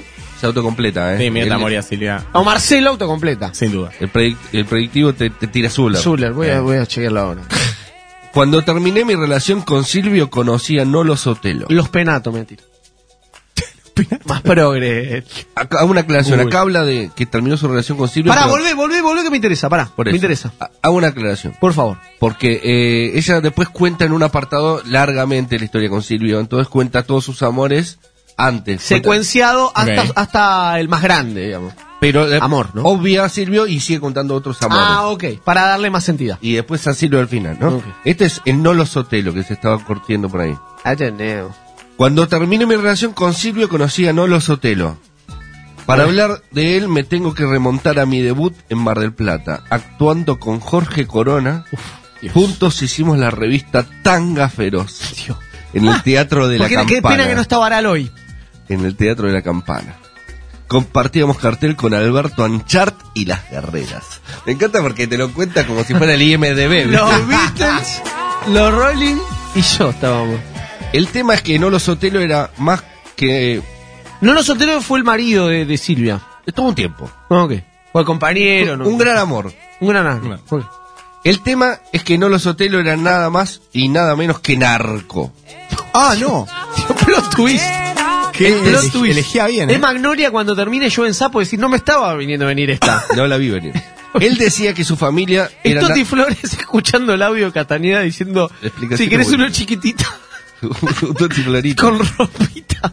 Él decía que su familia era traficante, pero él no. Él no estaba en ese Ah, negocio. no, no. Y le creí. Hasta que un día me contó que transportaban la droga escondida en la chimenea de los barcos. Déjame decir una cosa. Yo le creo a Silvia Zuller. Es como un poco inocentona. Yo le creo. ¿Vos pero- le crees que, no, que, que le creyó a él? Sí. Que toda tu familia es narco y vos no. Eh, eh, sí. Yo le, de verdad le creo. No, está bien, está bien. Pero no, no por subestimar la inteligencia de, de Silvia, pero parece una persona que cuando cae en el amor así tan profundamente como que pierde, Perdona. se pierde y perdo- pierde su propia autonomía, su propia decisión y demás, y termina perdonando cosas que son insólitas. Y me estoy adelantando a esta historia, que un poco la conocemos todos. Estamos con Mati Castañeda hablando de Silvia Azul, yo la mejor de todas, así se llama el libro, de eh, su historia con Silvio Soldán. Ahí hay eterno perdón. Hay un eterno perdón, pero los anteriores fueron muchos peores. Mira, por Narco, ejemplo, el este. chabón narco. Aldo, el asesino. No, pará, No, sí. dale, posta. Uno bueno. Uno, claro. Un operador de radio de. Después de estar un tiempo con Aldo, se dio cuenta que había matado a su mujer y ella le pareció que estaba más. eh, Se lo merece. Como el ¿Qué- personaje qué- de Capulloto que relativiza todo. Bueno, ¿qué va a ser? ¿Quién, nos- quién lo mató? que lo mataba Alguien. una ex. Tuvo un novio condenado por homicidio. Se llamaba Aldo. Así arranca una buena novela. Una buena crónica de Leila Guerriero también arranca así. Pero, pero anfibia, se te da baja. Claro, mirá, mirá lo que hay detrás de esto, ¿no? ¿Tendrá Ghostwriter esto? No, eh, Silvia Zuller escribió eso. Ah, con corazón Capaz que a mano. alguien lo corrigió un poquito. Ok. Transcurría el año 1995. Estaba haciendo la noche de las pistolas frías en el Teatro Tabarí junto a Marix Zavalli, María Fernanda Callejón y Alejandra Prado. Buen elenco, déjame decirte. A diferencia del otro que era bastante malo. Para ser sincero. Alto totalmente. consumo de cocaína. Una vez mientras charlábamos distendidos me confesó que había tenido problemas con la justicia porque había asesinado a la mujer. No, no fue. No fue problema con la justicia. Sí, charlando, sí. Y bueno, ¿sabes? Lo que Una pasa el vuelta otro día, claro, el otro día, nada, me llegó una citación, un temita de tuve. De, nada, mi ¿Qué señora, mi señora. Me pasó? quedé ¿Te atónita. Con los ojos abiertos de par en par. Bien, la, perdón, bien Lau Galante que acaba de compartir el video para llorar de risa. Castañeda y Flavia Azaro se cagan de risa de Toti Flo- Flores. El hashtag pobre oficialista. Se cagan de guisa. No me mires así, Silvia. Yo tenía una esposa y estaba muy enamorado de ella, pero cuando me iba a trabajar la muy turra metía un tipo en nuestra casa y en nuestra cama. Así que la maté. Cuando lo descubrí no dije nada. Por favor. Al día siguiente salí como siempre para ir a trabajar, pero esperé que el tipo entrara y volví. Los pesqué juntos. Agarré mi fierro, una No, Col no, 45 no semiautomática y le No. pegué un tiro en la cabeza a mi mujer. Pará. ¿Y ¿Por qué solo la mujer? ¿Por qué mató Claro, un hijo- a- o sea, el, o sea, el ma- nivel de... machista en, e- hasta en esa, hasta en el asesinato. Déjame decir una cosa. Silvia Azul tenido una vida bastante difícil. Sí. La vida que no Sí, tiene. sí, Man, totalmente. una Una vida muy sufrida. No tiene solo luz, digamos. Claro. la- la- la- o sea, en todas las historias tienen eh, partes oscuras, por supuesto. Estamos hablando de la historia de Silvia Azul, en función del volquete, del libro que encontró Mati. Totalmente. ¿Qué tiene eso? Hay muchas historias que se están descubriendo ahora. Para tirarme un famoso. ¿Me tenés un Bueno, famoso? Te tiro una y después un volvemos. Sí, ¿eh? dale, dale. Vamos picando. Voy picando, me pick gusta. and roll. sí, Pick and roll, eh, Bing Watching sería en Netflix. watching. Seguir viendo. Esta es muy linda porque A ver. Pero que un famoso bueno, uno que reconozca a mi vieja, ¿no? Un, famoso Este así. es un texto que El hubiera- trío no sé qué, eso no los conozco. le hubiera La gustado escribir este texto a Truman Capote. A ver. Eh, Mis jugadores favoritos. Rodolfo Walsh. Le hubiera encantado. Yo salí con jugadores de fútbol porque se me antojó. Quizás me hicieron Ya algún regalo, Ya sé cuál es. pero nada más. Ya sé cuál es. Ya- ¿No es esa? Mejor. Me gustan sus cuerpos y la energía que tienen siempre. Mm. En la época en la que estaba sola, sin ningún compromiso, Mm. he salido con dos puntos. A ver. ¿Plantel de San Lorenzo? Da la libera. ¿El Mouso, pelado? Loco de la liga. ¿El ¿Mouso cuál era? ¿El corredor de, de auto? García Cambón. Desconozco. No lo tengo. Chilabert. no, lo perdí fue el paraguas. Terrible. Canigia. Bueno, bueno. Crespo No, Crespo Bien, no, Crespo no no. lo veo, no lo veo. Crespo no es Mm, mentira. no lo mentira, veo, mentira. sí, no. Crespo es mentira. y Verón, entre otros. No, Verón es mentira también. No, mentira. Crespo no lo veo ni ahí. Hace poco le di una entrevista a un diario confirmando que había tenido una aventura en un ascensor con el chiquitín Buenanote. Cuando volvíamos en el mismo edificio. Buena nota que Bueno, está... un, un sí, payasito mínimo eh, Sí. con una risa y una está voz muy horrenda. exiliado por ahí. Él tuvo una tragedia también. chocó y murieron chocó, todos sus murieron amigos. sus amigos. Tristísima también la historia. Estamos hablando de Silvia Zuller, un personaje muy. con una vida muy dinámica que podría ser un. Eh, contar su propia vida en Twitter y siempre sería interesante, ¿no? Algunos lo hacen también y la vida es bastante chota, ¿no? Querías un, un nombre propio Por favor. tenés de calidad. Por favor. Te acabo de dar de calidad. No, dame, Esta me gusta. A ver. La segunda operación me la hizo el doctor Leguizamón, que ya, face- eh, ya falleció. Era adicto a las drogas y operaba desde las 2 de la madrugada hasta las 7 de la mañana. Se tomaba toda la no. falopa posible y las caras le salían todas iguales. Claro, obvio. No, el chabón no, estaba no, en un autómata, boludo. Pa, pa, pa, pasá, dale. ¡Qué chabón! Re- a ver, No, el cirujano tomaba mucho y le hacía las caras todos iguales. Claro. Yo quiero la cara de Pinky, Dale, tomá dale, esta no, que sé hacer. Haceme la cara de Madonna, acá está la que sé hacer. Haceme la cara de, del Doc Emmett Brown de Volver al Futuro, la que sé hacer. Ahora entiendo por qué todas eran iguales, ¿no? En un momento nos agarraba este chabón, ¿no? Y le- doctor Leguizamón, recuerden ese nombre. Doctor Leguizamón, ¿Salió con Silvia también? Sí, Lo era- que- no, esto le, hizo, le hizo una operación. Estoy encontrando un patrón en el libro de Silvia Zuller que es mucho relato de su vida emocional. Mucho de eso, ¿no? Sí, hay mucho de eso. hay Para, mucho. eh, vamos a hacer una cosa. Quiero que elijas, Mati, para el próximo bloque, quiero que elijas Sí, un texto contundente sí. y vamos a dejar que lo leas. Bueno, Que simplemente me parece bien. de- deje fluir eh, tu, tu, tu, tu parte de narrador, tu parte de Quiroga, tu parte de... ¿Cómo se llama el Quiroga de Canal 7? Horaz- o- Osvaldo. Ovaldo, Quiroga. Horacio Quiroga. El otro. Ovaldo Quiroga. Ovaldo, Qui- el Osvaldo Quiroga de nosotros. Sí. Y Matías Cataneda, amigos, va a leer una parte del libro, yo la mejor de todas, de Silvia Zuller, Ah, en esto que es El Volquete. Escuchemos un tema que no sé ni cuál es. Pero seguro está buenísimo. Es Vampire Weekend. ¿Sí?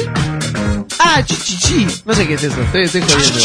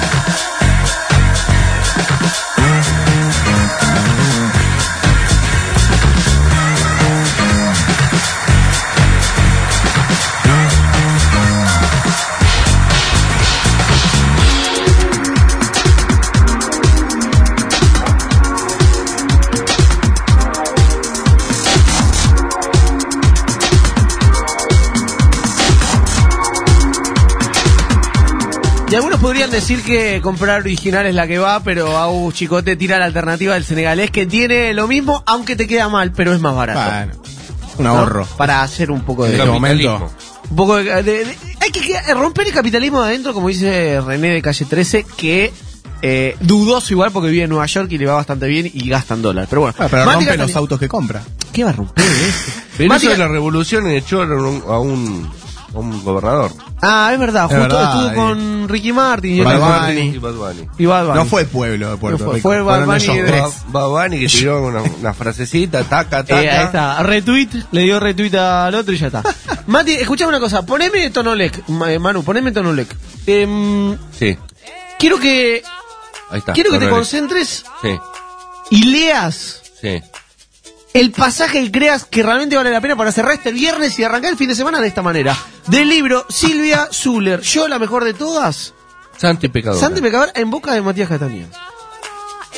Cría cuervos. Pará, ¿podemos, ¿hacemos running commentary o le das derecho? ¿Cómo preferís? Digo, ¿podemos, vamos, ¿vamos metiéndonos o le das derecho? en No, plan- vamos, vamos. Ah. Va, no, como quieran. se meten, tira vos, es tu sección. Cría cuervos y será feliz. Hay tres cosas que siempre me comentan. Una es, Silvia, no sabes las ratones que me dice con vos. Same. Creo que todos los hombres de este país fantasearon conmigo alguna vez. Epa. Lo segundo que me consultan es, ¿es verdad que nunca le viste a Soldán sin el quincho? Y la tercero, que la gente me pregunta siempre es, ¿es verdad que estuviste con todo el plantel de San Lorenzo? Ese es un puntazo. Uh. La respuesta definitivamente Lo voy a contar. es no. No. No estuve con el plantel de San Lorenzo, estuve con ocho jugadores para ser exacto. De 24 8. Bueno, no número. Numerazo. Un tercio. Un reducido. Está bien. Los convocados, digamos, ¿no? San Lorenzo salió campeón en el invierno del 95. Mi noche con ellos fue unos meses antes, en febrero. En esa época, Lucho Avilés hacía su ciclo de chismentos llamados indiscreciones. Dato por la tangente, ¿no? Pará, ¿cómo llega? ¿Cómo llega? Desde el gran hotel de Harlingham, frente al mar. Yo estaba haciendo la temporada en Carlos Paz y, como es usual, los lunes era mi día libre en el teatro. Lucho me pegaba, me pagaba el avión y me iba a Mar del Plata a hacer el programa con él. En ese entonces estaban La Pradón, Tira data muy precisa, igual que no sé si es en la historia, ¿no? Teto Medina y Susana Fontana, entre otros. Necesitaba meter más caracteres porque Editorial Planeta le dijo, "Che, necesito 200.000 caracteres. Listo, hecho. Fueron tiempos muy lindos en los que disfrutaba todo lo que hacía. Me quedaba a dormir allá y el martes me tomaba el avión de vuelta a Córdoba. Llegaba con el tiempo justo para ducharme y salir del teatro. La experiencia de San Lorenzo fue exactamente el 10 de febrero. Me acuerdo porque era mi cumpleaños y vaya forma de festejarlo. Esa vez, cuando llegué a Mar del Plata, me comentaron que en el mismo hotel se estaban hospedando los jugadores de San Lorenzo. Spoiler alert, dijo que cogió con 8, ¿no? Haciendo la pretemporada o jugando un torneo de verano, no estoy segura. A mí el fútbol me encanta. Ellos andaban por ahí dando vueltas en el hotel, entonces los pude ver uno por uno, uno más lindo que el otro. ¿Sabes lo que sería el plantel de San Lorenzo del 95? Un asco sería. El perro Arbarelo, Pacet, eran un desastre. En ese momento, me Rivarola. vestí directamente desnuda. ¿Cómo? ¿Eh? En esa época me vestía directamente desnuda. ¿Se vestía desnuda? Es una gran Es- metáfora. No entra. Es una gran Vestirse desnudo no. Es poética. No, ok. No usaba ropa comprada en una boutique. Mi guardarropa entero estaba compuesto por lencería. Tenía muchos camisones de encaje ajustados y con tulcitos que usaba como vestidos. Cada vez que entraba a un lugar, todos se daban vuelta para mirar. Y pero si entra una señora semidesnuda, lógico. Sí, claro. A la noche estaba comiendo con Adriana Salgueiro. Los jugadores también estaban cenando allí, pero en otra mesa. Los miraba a todos. Vuelve, para- vos que leíste este cuento. Sí. ¿Vuelve la parte de Lucha Vilés o No, lo no. dijo? Pasa a los jugadores ahora. Ok. Los jugadores también estaban ¿Los que estaban en la otra mesa de Lucha Vilés tampoco vuelven? No. Los miraba a todos y todos me miraban. Les hacía caritas y pensaba, ay, no lo puedo creer, qué lomazos. Los futbolistas en los 90 eran un asco. Los futbolistas tienen algo que me vuelve loca. Todo su cuerpo era muy firme, pechos, piernas, bíceps. Y otra cosa que adoro de ellos es que gracias a su estado atlético no se cansan nunca. Tampoco en el sexo. Esto para la señora. Ah, se tampoco, pregunta. como por las dudas, tipo. Aclarando. Detalle muy importante porque soy muy cómoda y yo sí me canso. Same. mira. Same, Silvia. Adriana me estaba por convencer, dale, Sil, vamos a bailar. Y le recuerdo que dije, no sé si tengo tantas ganas. Epa, abre una puerta ahí. Eh, Ella se fue al boliche y yo me quedé con el bar, eh, en el bar del hotel. Buscona. Al rato aparecieron los jugadores. ¿Está la lista o no? Nos sacamos unas fotos y conversamos con muy buena onda. Uno me preguntó, ¿vas a bailar? Contesté, no, no tengo ganas de salir. Mejor me quedo acá. Otro, no recuerdo quién, dijo, ¿y en qué habitación estás? Yo le dije el número del cuarto y agregué, ¿por qué no me vienen a visitar, amigos? Subí a esperarlos, me bañé, me cambié, preparé la habitación, luces bajas, música suave. Me cubrí de cremas y de perfumes. Ahora, qué confianza, ¿no? Saber que iban a ir. Una mujer debe saber muy bien cómo acondicionar su cuerpo para el amor. Me dio un asco igual lo que está diciendo. ¿no? Empecé a las 12 de la noche y terminé a las 12 del mediodía. Chino está un poco caliente. Un toque. Sí. un Estuve toque. con ocho futbolistas, pero de a uno. Ah, ¿sabes que todo el tiempo pensé que eran convoy? De a uno, De a uno. hay más datos, porque puede ser de a uno, uno por vez entrando a la habitación, o puede ser los. Hay, hay datos. A mí me gustan los encuentros tete a tete. Mm. Quizás suene raro para el imaginario popular, pero el personaje que mostré durante mucho tiempo en la tele y el teatro, todo debe pensar, Silvia Zuller es una fiestera, le gusta todo. Pero viene a decir que Y se no, paseaba no me bola gusta por Mar del todo. Plata. No me gusta todo, como todo el mundo. Como toda mujer. El primero en pasar fue el arquero, Oscar Pacet. No, lo prende fuego a Pacet. Ah, hermoso. Ex arquero independiente. Gente con familia. Los recuerdos, Hermoso. los recuerdos son un poco borrosos, ya que una noche muy larga y cada uno entraba con una botella de champán. Después apareció Oscar Ruggeri, el cabezón. No, no lo puede. Franca. Sentí la ¡Ja! de Agustina hasta acá. Yo también lo escuché. Era muy romántico, me trataba como si fuera mi novia. Los demás se comportaron como amigos. Él parecía mi enamorado, era muy dulce, atento, me susurraba palabras lindas al oído, palabras de amor. Un grande. Con el director grande. técnico Héctor Bambino Veira no estuve por la simple razón de que le gustan los hombres. Un tiro por la tangente, una víctima.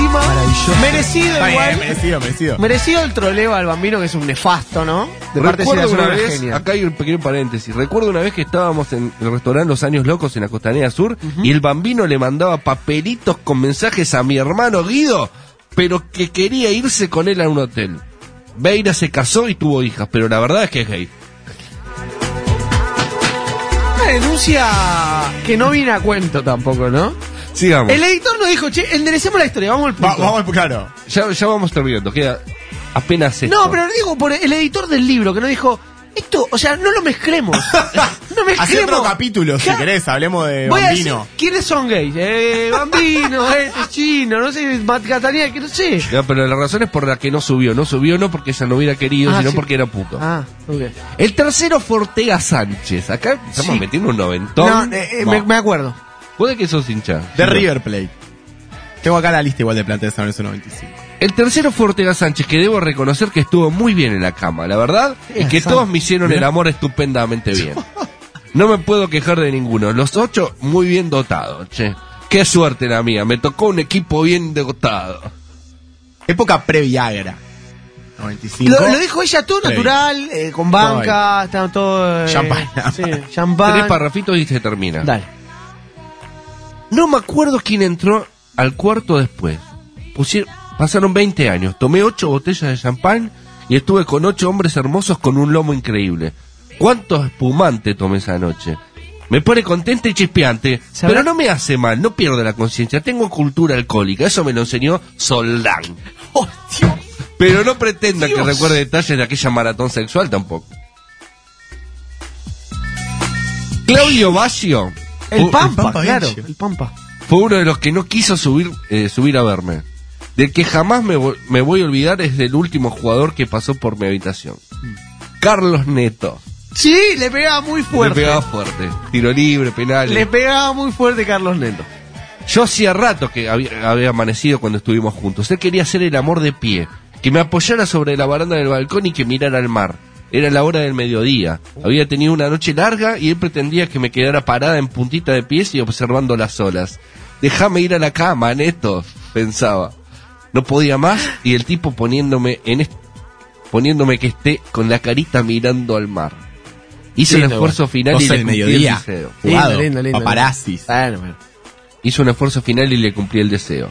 Así, mientras yo hacía mi mayor esfuerzo para mantenerme en pie e intentaba disfrutar de la vista, Carlos Neto me hizo el amor. Alucinante. Poesía. Es alucinante.